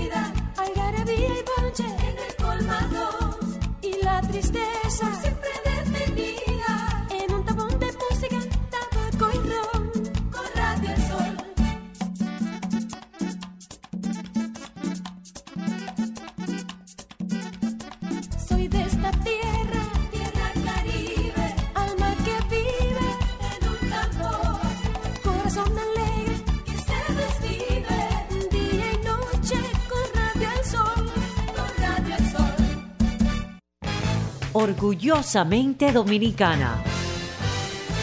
Sol 106.5, la más interactiva. Somos Sol, la más interactiva. En Bávaro e Higüey. Sintonízanos en los 106.5. Somos Sol, la más interactiva. En la Romana y el Este. Sintonízanos en los 94.7. Somos Sol, la más interactiva. En el Gran Santo Domingo, sintonízanos en los 106.5. Somos Sol, la más interactiva. En Barahona y el sur, sintonízanos en los 94.7. Desahógate RD, tu revista social, comunitaria y política.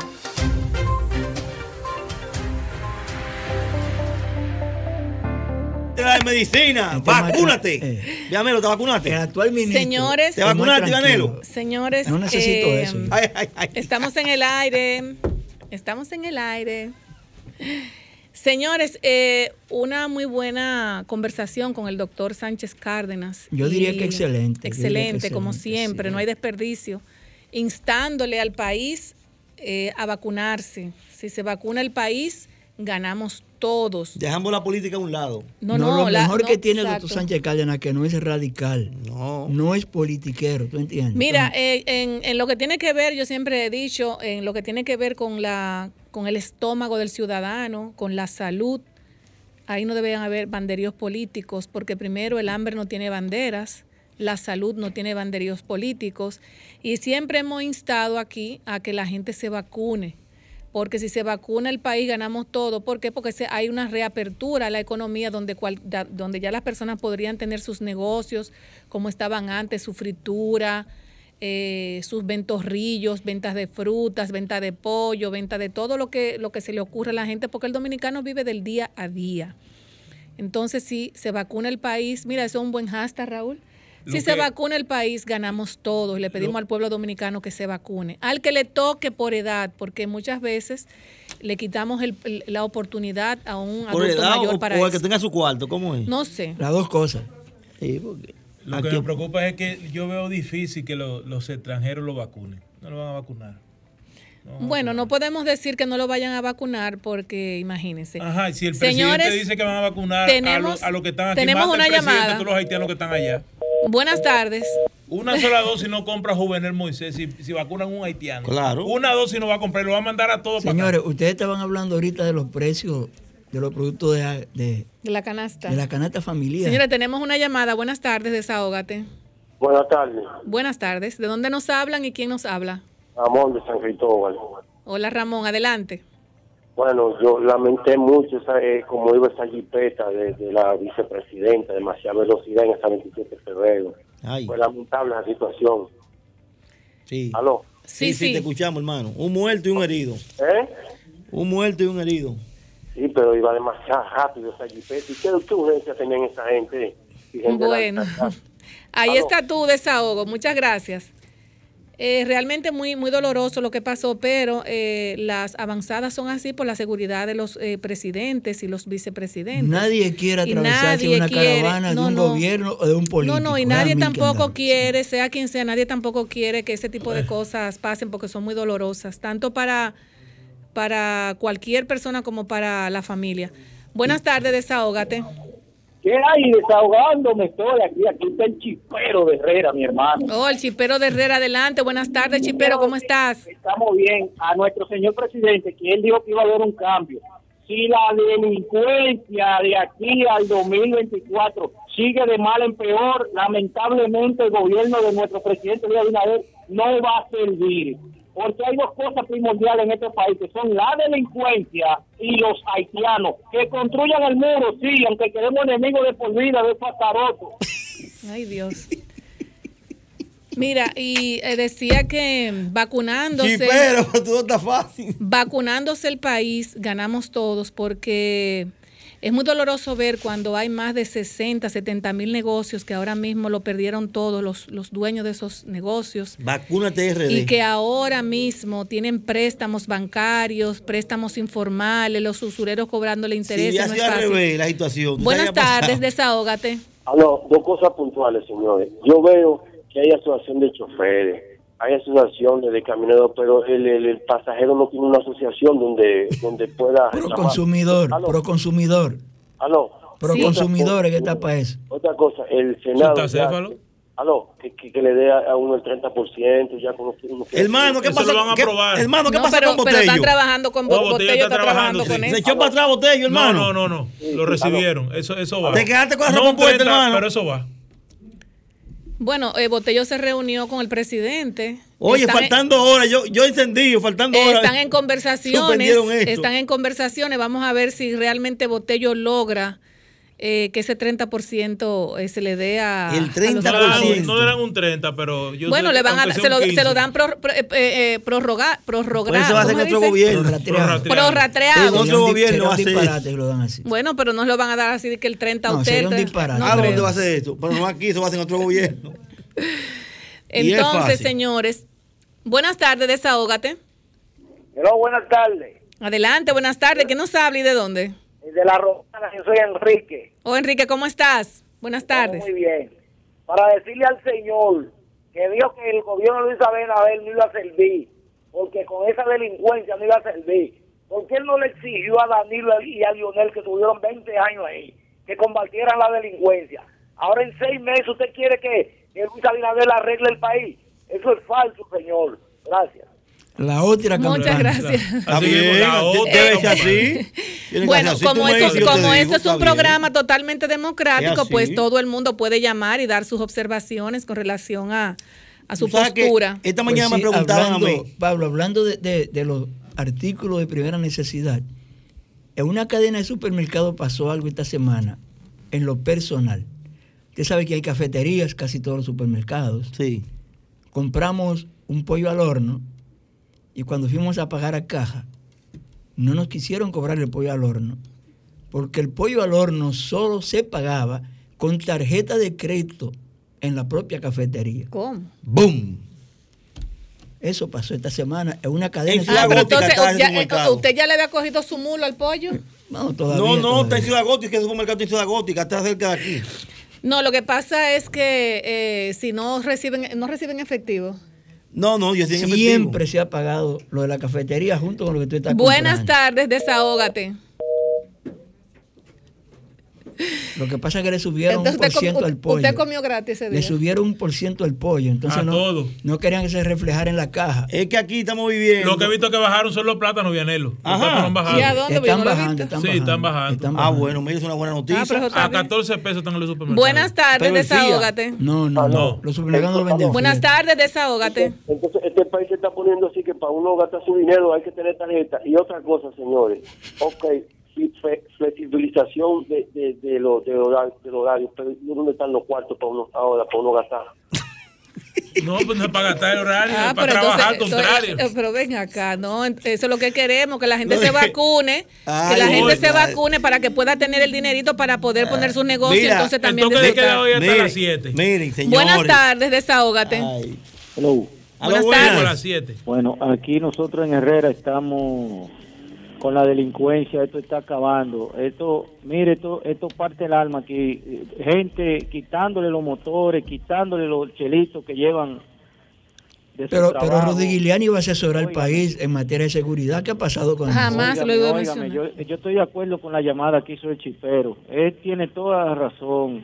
Atención al jefe de la policía. increíble. Y entonces, eh, ¿qué? Es que el- eh, no hay un el, el director de la policía no va a servir tampoco. No vamos a poner un director, de- además que como quiera, la policía hace su trabajo, pero los fiscales cogen los cuartos y sueltan a los, a los delincuentes. Ay. Entonces los fiscales, hay que hay que hacer una, una reforma fiscal nueva, poner fiscales nuevos que no cojan cuartos, porque es que lo cogen los cuartos y, y Hay que entrar de. Marte entonces. A Luis Abinader que se ponga los pantalones, que coño que, que ponce. Ay, se regó.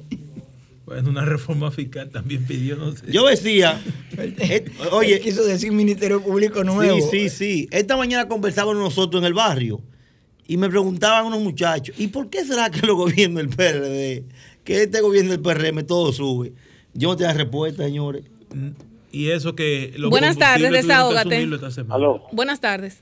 Eh, la gente del 30% de la CP, no dejemos a Botello solo, que llamemos a los programas, que vayamos, hagamos actividades. porque no podemos Botello como que soltó eso, yo creo ya. Tú estás haciendo lo propio. Es verdad, yo preguntaba eso y eh, me da hasta mucho apuro. O es mala suerte o es que ese sistema, porque en el 2000 entramos en un gobierno y se disparó todo. Que y lo huevo- entramos lo después, huevo- lo 20 huevo a años 10. después. 20 años, no, 20 años después, no, 16 Vete- años. Vete a poner un huevo a ver si es fácil. Sí. Pero eso es como que lo persiguen, porque to- pero es que yo me entiendo, de repente todo se vuelve loco. Pero Suben el pasaje, la diferencia era que en el, en, el, en el gobierno de Hipólito la economía estaba bien en todos los lados y él pudo to- eh, torear eso. Sí. Ahora mismo, Grisel hablaba de los negocios yo, y yo nada más pensé en la ciudad colonial. Como es un lugar que, que son muy caros, y toda esa gente tiene bares, restaurantes. Ahí hay- es un chapeo bajito. La gente de la ciudad colonial están que si el gobierno no hace algo con esa gente, yo no sé cómo- se van a hacer.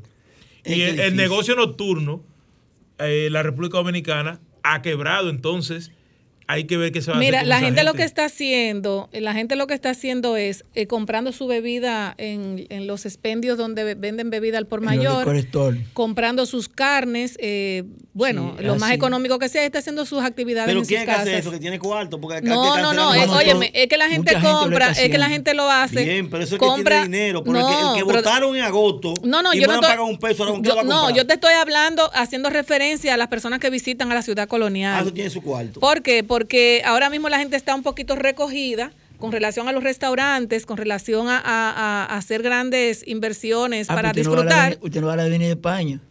Eso Bueno, está lleno. no, no, pero la. Avenida España Ese hace lo- viajero. No, no, la Avenida España hace lo que le estoy diciendo, Vianelo. Se Así juntan mismo, dos o tres, claro, claro. hacen un serrucho, se compran un galón de romo, un galón de tolinaya, un galón de, de lo que sea. De- Buenas tardes, desahógate.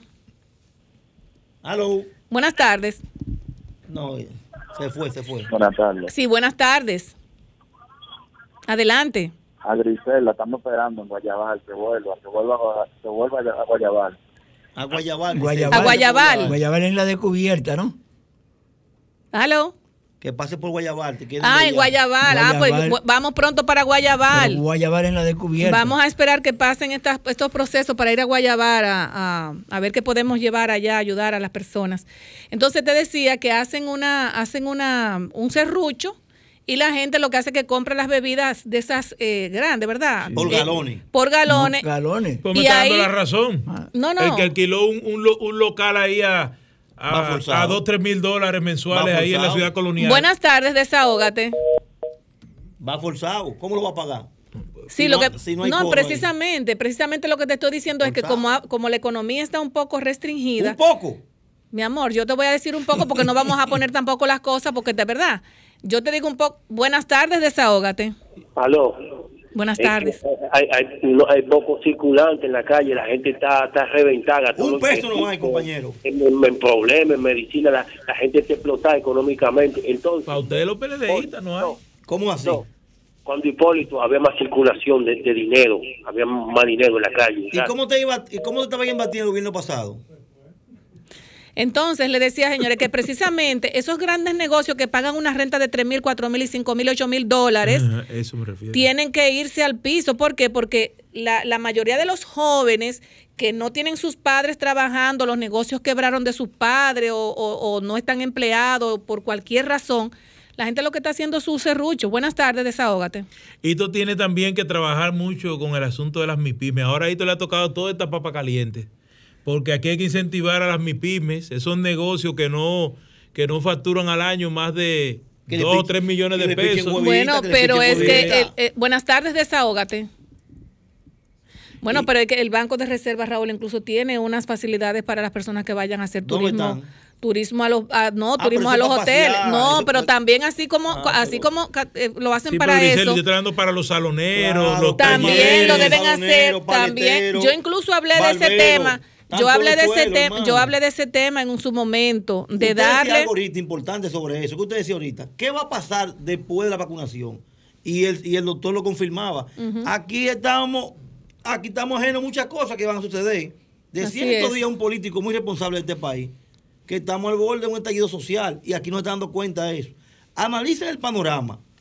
¿Cuánta que gente no, desempleada hay? Parece que no, a pesar de la crisis, a pesar de la situación, parece que aquí no estamos hablando de una crisis social. Porque uno va a los barrios y uno ve a los compañeritos que un- jugando dominó, que viéndose un trago. También todos los nadie, na- Pero nadie está pensando, por ejemplo, vamos a reunirnos cinco, hacer un plan de qué va a pasar. No se ve eso. ¿eh? Dile eso a los que, No a que votan en agosto, que van a pagar un peso y que no tienen empleo. Y No, que pero no lo digan así porque pasa algo, entonces van a acusar que son ellos. deben seis meses de casa. Seis meses de casa y no tienen seguro ya. Están esperando que pase algo. Es verdad que están esperando que pase algo. Aquí se está juntando todo eso, se está acumulando, una burbuja, todo eso. Y tarde o temprano, si no se va buscando la salida, si no se van dando facilidades, eso va a explotar. Yo lo que entiendo, como dice, como dice eh, Raúl, el, el gobierno debe sentarse, debe convocar para una gran reunión de todos los sectores y ver las soluciones que le pueden buscar ahora mismo con relación a la vacuna, porque mira, ahí tenemos la vacuna. La vacuna, te vacunas y se va aperturando la economía grado a grado. A medida que vayan vacunando, pues se va aperturando el, el- el- país para que la gente puedan hacer otras inversiones. Pero si no se le busca, por ejemplo, la vuelta de que el que tiene el negocito, que quebró, que tiene el colmado cerrado con los tramos vacíos, que el gobierno le busque la vuelta a esto. Eh, Banca Solidaria debería activarse también. Banca Solidaria hizo un trabajo importantísimo para las personas como los salones de belleza, que me imagino que ahora después de, la, de, de las vacunas quieren hacer su reapertura. Pero vamos a ayudar a estas personas para que poderle in- inyectar un poco de, de, dinero y, y dinamizar los negocios. Buenas tardes, desahógate. A lo buenas. Así como se está apretando dinero a los países de viaje, también debe hacer una campaña y prestarle dinero a los pequeños negocios. Bueno. Y no ten- y con eh, intereses bajos y. Banca Solidaria, Mira, Banca aquí hay Solidaria está para cientos- eso. Aquí hay cientos de miles de préstamos, así como dice Grisel, que, se- que lo hizo Banca Solidaria. Claro. Asociación de Agricultores, amas de casa, clubes juveniles. Tú, recoges, tú haces un inventario de cuál es el estatus actual. Buenas tardes, de esos desahógate. préstamos. Buenas Buenas tardes. tardes. Buenas tardes, Desaho- adelante. El desahogo mío es que aquí uno no puede dormir en la calle de Gracia, en Capotillo. Con cuatro, hay que hacer todos los días, toda la noche, un, una bulla que uno no puede dormir ahí. La Un teteo, un teteo en un Altagracia ahí. Capotillo. Sí, y uno no puede dormir aquí, porque la gente se está mudando que viene aquí. De, de la dirección de nuevo. Calle Altagracia en Capotillo. Allá abajo, donde están los rapatablas. ahí, sí. Sí, ¿Lo ahí qué? uno, no puede dormir. Todos los días un desastre, toda la noche uno no puede dormir. ¿Y ahí? Ellos duermen de día, entonces uno no puede dormir de noche. Y la policía va entonces lo que hace como si fuera un- a cobrar un peaje ahí. ¿Dónde es eso en Gualey? No, no, eso, eso eso en el Capotillo. entre Capotillo muchas, muchas gracias. Después de la Guarocuya es. Pues sí, entonces es lo que yo digo. Eh, aquí si el, si, si el gobierno, si el gobierno reactiva de nuevo lo que es banca solidaria, luego del, de- del, del asunto de la vacuna, pues eh, aquí hay que hacer algo. Buenas tardes, desahógate. Aló, después que salgamos con Dios adelante de este problema de la pandemia, a Abinader le espera un tremendo trabajo con reactivar la economía. Esto, francamente, bueno, vamos a pedirle a Dios que salgamos bien. ¿Cómo estaba yendo a ti en el gobierno pasado? Se va, siempre se me va. No, lo que pasa es que tú le haces la pregunta pues que él cierra. Ese me va Mira, siempre. el, el- el gobierno en ese, en ese aspecto, mira que eh, Raúl hizo una, una gran observación que mira, no Huye, le había tomado en cuenta. La, la economía hay que apertura, reaperturarla gradualmente con los pequeños negocios. Sí, los, las MIPIMES. Las MIPYMES. MIPIMES, un las. MIPIMES. Un llamado. Hay que yo no sé- reactivarlas. hay un llamado, vamos a ver. Ahora que anunciaron, ahora que anunciaron, ¿verdad? Que van a retirar eh, los verifones a los supermercados grandes. Buenas tardes, desahógate. Aló. Aló. Tu pregunta, Ah, Raúl, eh, el Pablo. pasado, aló. Que bueno, por lo menos eh, Danilo ayudaba a uno con los programas de FAS, eso, eso aliviaba a uno, sí. Francamente, hay que reconocerlo por ese lado. Eh, el, del- el gobierno de Danilo tuvo cosas buenas, hay que admitirlo. Eso, esos programas sociales fueron excelentes. Que bueno, tuvo alguna cosa buena, aunque también la corrupción fue desastrosa, ¿verdad? Está bien, mi hermano, está bien positivo. Muchas gracias. Entonces yo te decía, ahora que hay- dieron ese anuncio, ¿verdad? Entonces, podrían empezar un, un plan piloto de emergencia, Ni eso- siquiera plan piloto. Mira, mira. No, no, ¿por qué a esos la- que van a retirar los los que en los tenían los préstamos? Los que tenían los préstamos. están paralizados. Eh, Granja Conchita tenía un préstamo de 8 millones de pesos la visita sorpresa. Granja Conchita está cerrada. ¿Y por qué? Si tú le debes al Banco Agrícola o al FEDA un préstamo que te hicieron para esa granja, vamos a reabrirla, vamos a relanzarla con un Buenas tardes, desahógate. Buenas tardes. Buenas tardes. Ningún gobierno en la historia de este país había gobernado con la pandemia que está matando a todos los dominicanos. Ninguno. Ni Hipólito, ni Leonel, ni Danilo. Ninguno. ¿Y cómo tú entiendes que está gobernando este? El, el, el gobierno que más se preocupa por los dominicanos se llama Luis Abinader. Ok. Danilo daba 825 pesos de tarjeta de solidaridad. Ahora está recibiendo 1.650. ¿Qué es lo que quieren? Que, Dani- que Luis Abinader mantenga el país. Se equivocaron. sí, buena. Buenas tardes, desahógate. Qué buen programa me encontraba, muchachitos. Dios mío, que Dios los bendiga. Ay, sí, ese es bueno, ese es bueno. Si tú supieras dónde estoy llamando. Ese es bueno, eso de allá. Del municipio de Duvergé. sí. Excelente, Duvergé. es grande, señores. Pero esa, esa señora que habló ahí, pero Dios mío, yo me pregunto una cosa. Aquí hubo un cambio circunstancial. Fue el pueblo que dijo ya. Entonces, esas mismas personas que de una forma u otra venía el cambio, hoy él han seguido el mismo programa que, de que hoy según ella era lo peor que había del bonito del mundo y ha continuado el programa del gobierno pasado. Es así. Oye el problema. El problema del Banco Agrícola es lo, es lo siguiente. Aquí el dinero va rumbo a, los, em- algunos empresarios que se pican de productores y agricultores. Pero esa masa de presos va a una familia distinguida y a los campos no está llegando nada. Yo vivo en la frontera y sin embargo yo le voy a demostrar a aquellos oyentes que de una forma u otra estamos con el problema de los precios de primer, está incansable. Ellos sabían que esta pandemia, porque esto nació en los seis meses del gobierno del pasado, y aquí hubieron muchos obstáculos para aprobarle los días en el Congreso. ¿Y ustedes usted recuerdan eso? ¿Qué, qué, qué hizo otro Castillo? Y el actual pre- pre- presidente de la Cámara de Diputados. Era mentira. No, no voy a aprobar eso. Y sin embargo, no hay que levantar la mano ahora. Todo, todo, todo es lo que yo diga. No hay obstáculos. Ya nadie está llamando que con la pandemia el hambre lo va a matar. Nadie dice eso. Que cómo se van a hacer. Entonces, ¿qué es lo que quieren? Entonces, el problema es que aquí no hay conciencia. En el tiempo muy lejano van a llorar lágrimas de sangre. Un gobierno sin boroneo no puede mantenerse en el poder. Todo el mundo sabe que eso es así. Que pase buenas tardes y que Dios lo bendiga. Llama siempre, que este programa es Gracias. tuyo. Entonces, eh, decía que aquí debe haber- deben, deben eh, conceptualizarse esos planes, esas MIPIMES hay que inyectarles rápidamente, porque como decía Vianelo, eh, hay préstamos que están prácticamente paralizados, congelados. Buenas tardes, desahógate. Sí, buenas tardes, buenas tardes. Lo que pasa es que con la corrupción, eh, antes había una corrupción tra- con trabajo, había mucho trabajo, había seis mil y pico de obras en la, en la calle, eso, eso es corrupción, las obras, es natural. Y ahora la corrupción, ¿usted cree que no sigue? Está Ay. igual o peor, Mira, pe- pero no están haciendo nada. Óigame, déjeme decirle, el acto de corrupción más grande que se ha hecho aquí en los últimos 30 años lo cometió este, este gobierno. ¿Usted sabe dónde? Cuando Danilo Medina le mandó los inspectores a aquel productor de alcohol. ¿Usted se recuerda que le metió una multa de 600 de, de 6.800 millones de pesos? Sí.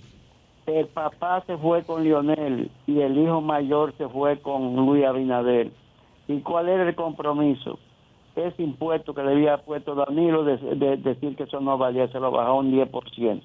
Donde tenía que pagar 6.800 pagó, millones nada más pagó 680. Eso es un robo igual que otro cualquiera porque lo hizo como para pagar el favor a e- ese grupo que le dio bastante dinero a ellos para, para la campaña.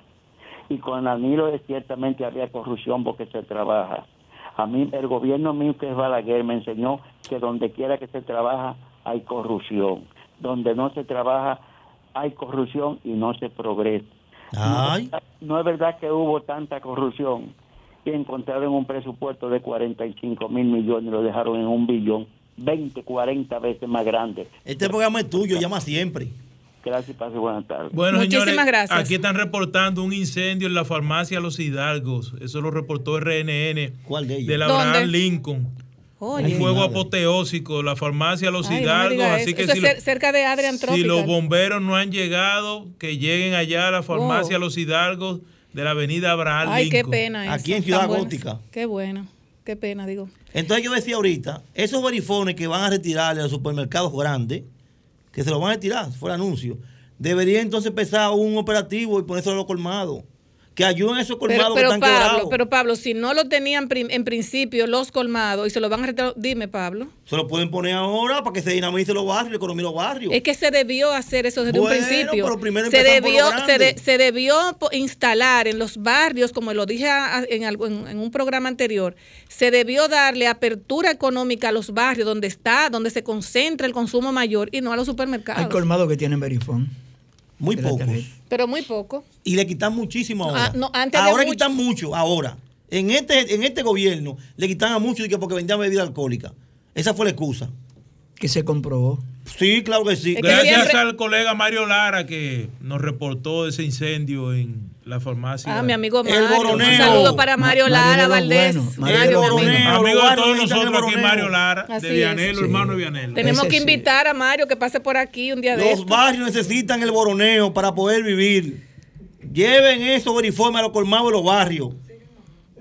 Yo te voy a decir algo, el que el consumo mayor, señor, el, el consumo económico mayor está en, en- en- En los supermercados el no fían, en los barrios fían. Esa es la relación que tiene Claro. el cliente. En los barrios le fían. Yo- eh, la mascota de los No, barrios. y no la mascota, sino que tú dices, mira, tengo eh, eh, eh, esta, esta licuadora, déjamela aquí por dos libras de arroz. Yo te lo- Pablo, así es que mi se madre- maneja Mi allá. madre tiene 50 años que murió. Te voy a traer el cuaderno. Todavía, del lo colmado, del colmado. ¿De cuánto le deben al colmado de mamá?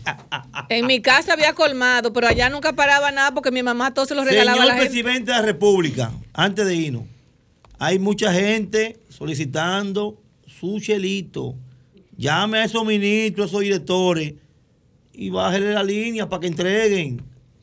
Eso se dinamiza la Ah, economía. Mira, Claro, Vianelo, hablando de todo, en, en el, me informaron que en el, en el ala, que derecho o izquierda, el ala izquierda del Congreso, hubo cancelaciones masivas. No, en el ala derecha. Ah, pues tú lo estás confirmando En entonces, que en la, en la derecha. Senado, en el Senado. No, en, el, en la Cámara primero. Pues fue en las dos cámaras. En las Ay, dos ay, cámaras. ay, Con ay, el ay, presupuesto ya que entró de este año. ¿Están limpiando? limpi- terminaron de limpiar en la Cámara de En el Diputados ala de. No, de ya República. dijo que fue en, la, en el ala derecha. En las no dos fue entonces. Yo tenía era de la Cámara de Diputados. Yo lo que Ah. quiero que entreguen los cuartos a esa gente que ya se lo ganaron. No, no, ahí no hay problema con la liquidación. Señores, le hacemos un llamado al presidente de la República, comedores económicos, sus prestaciones, La CAS. Lotería Nacional, la CAS, INAIPI, CONANI, Obras a públicas. todos, obras públicas, por favor.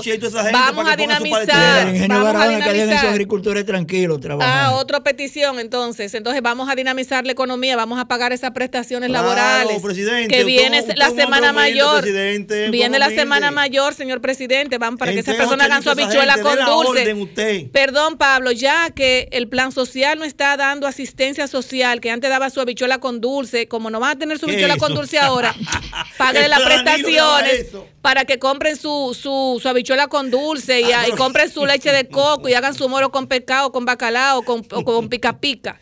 Eso era Danilo que daba eso. Aquí lo que hay que entregar los chelitos. Entreguen los chelitos. Señores, feliz tarde. Bye. Les queremos mucho. Bye bye. Sol 106.5, la más interactiva. Una emisora RCC Miria.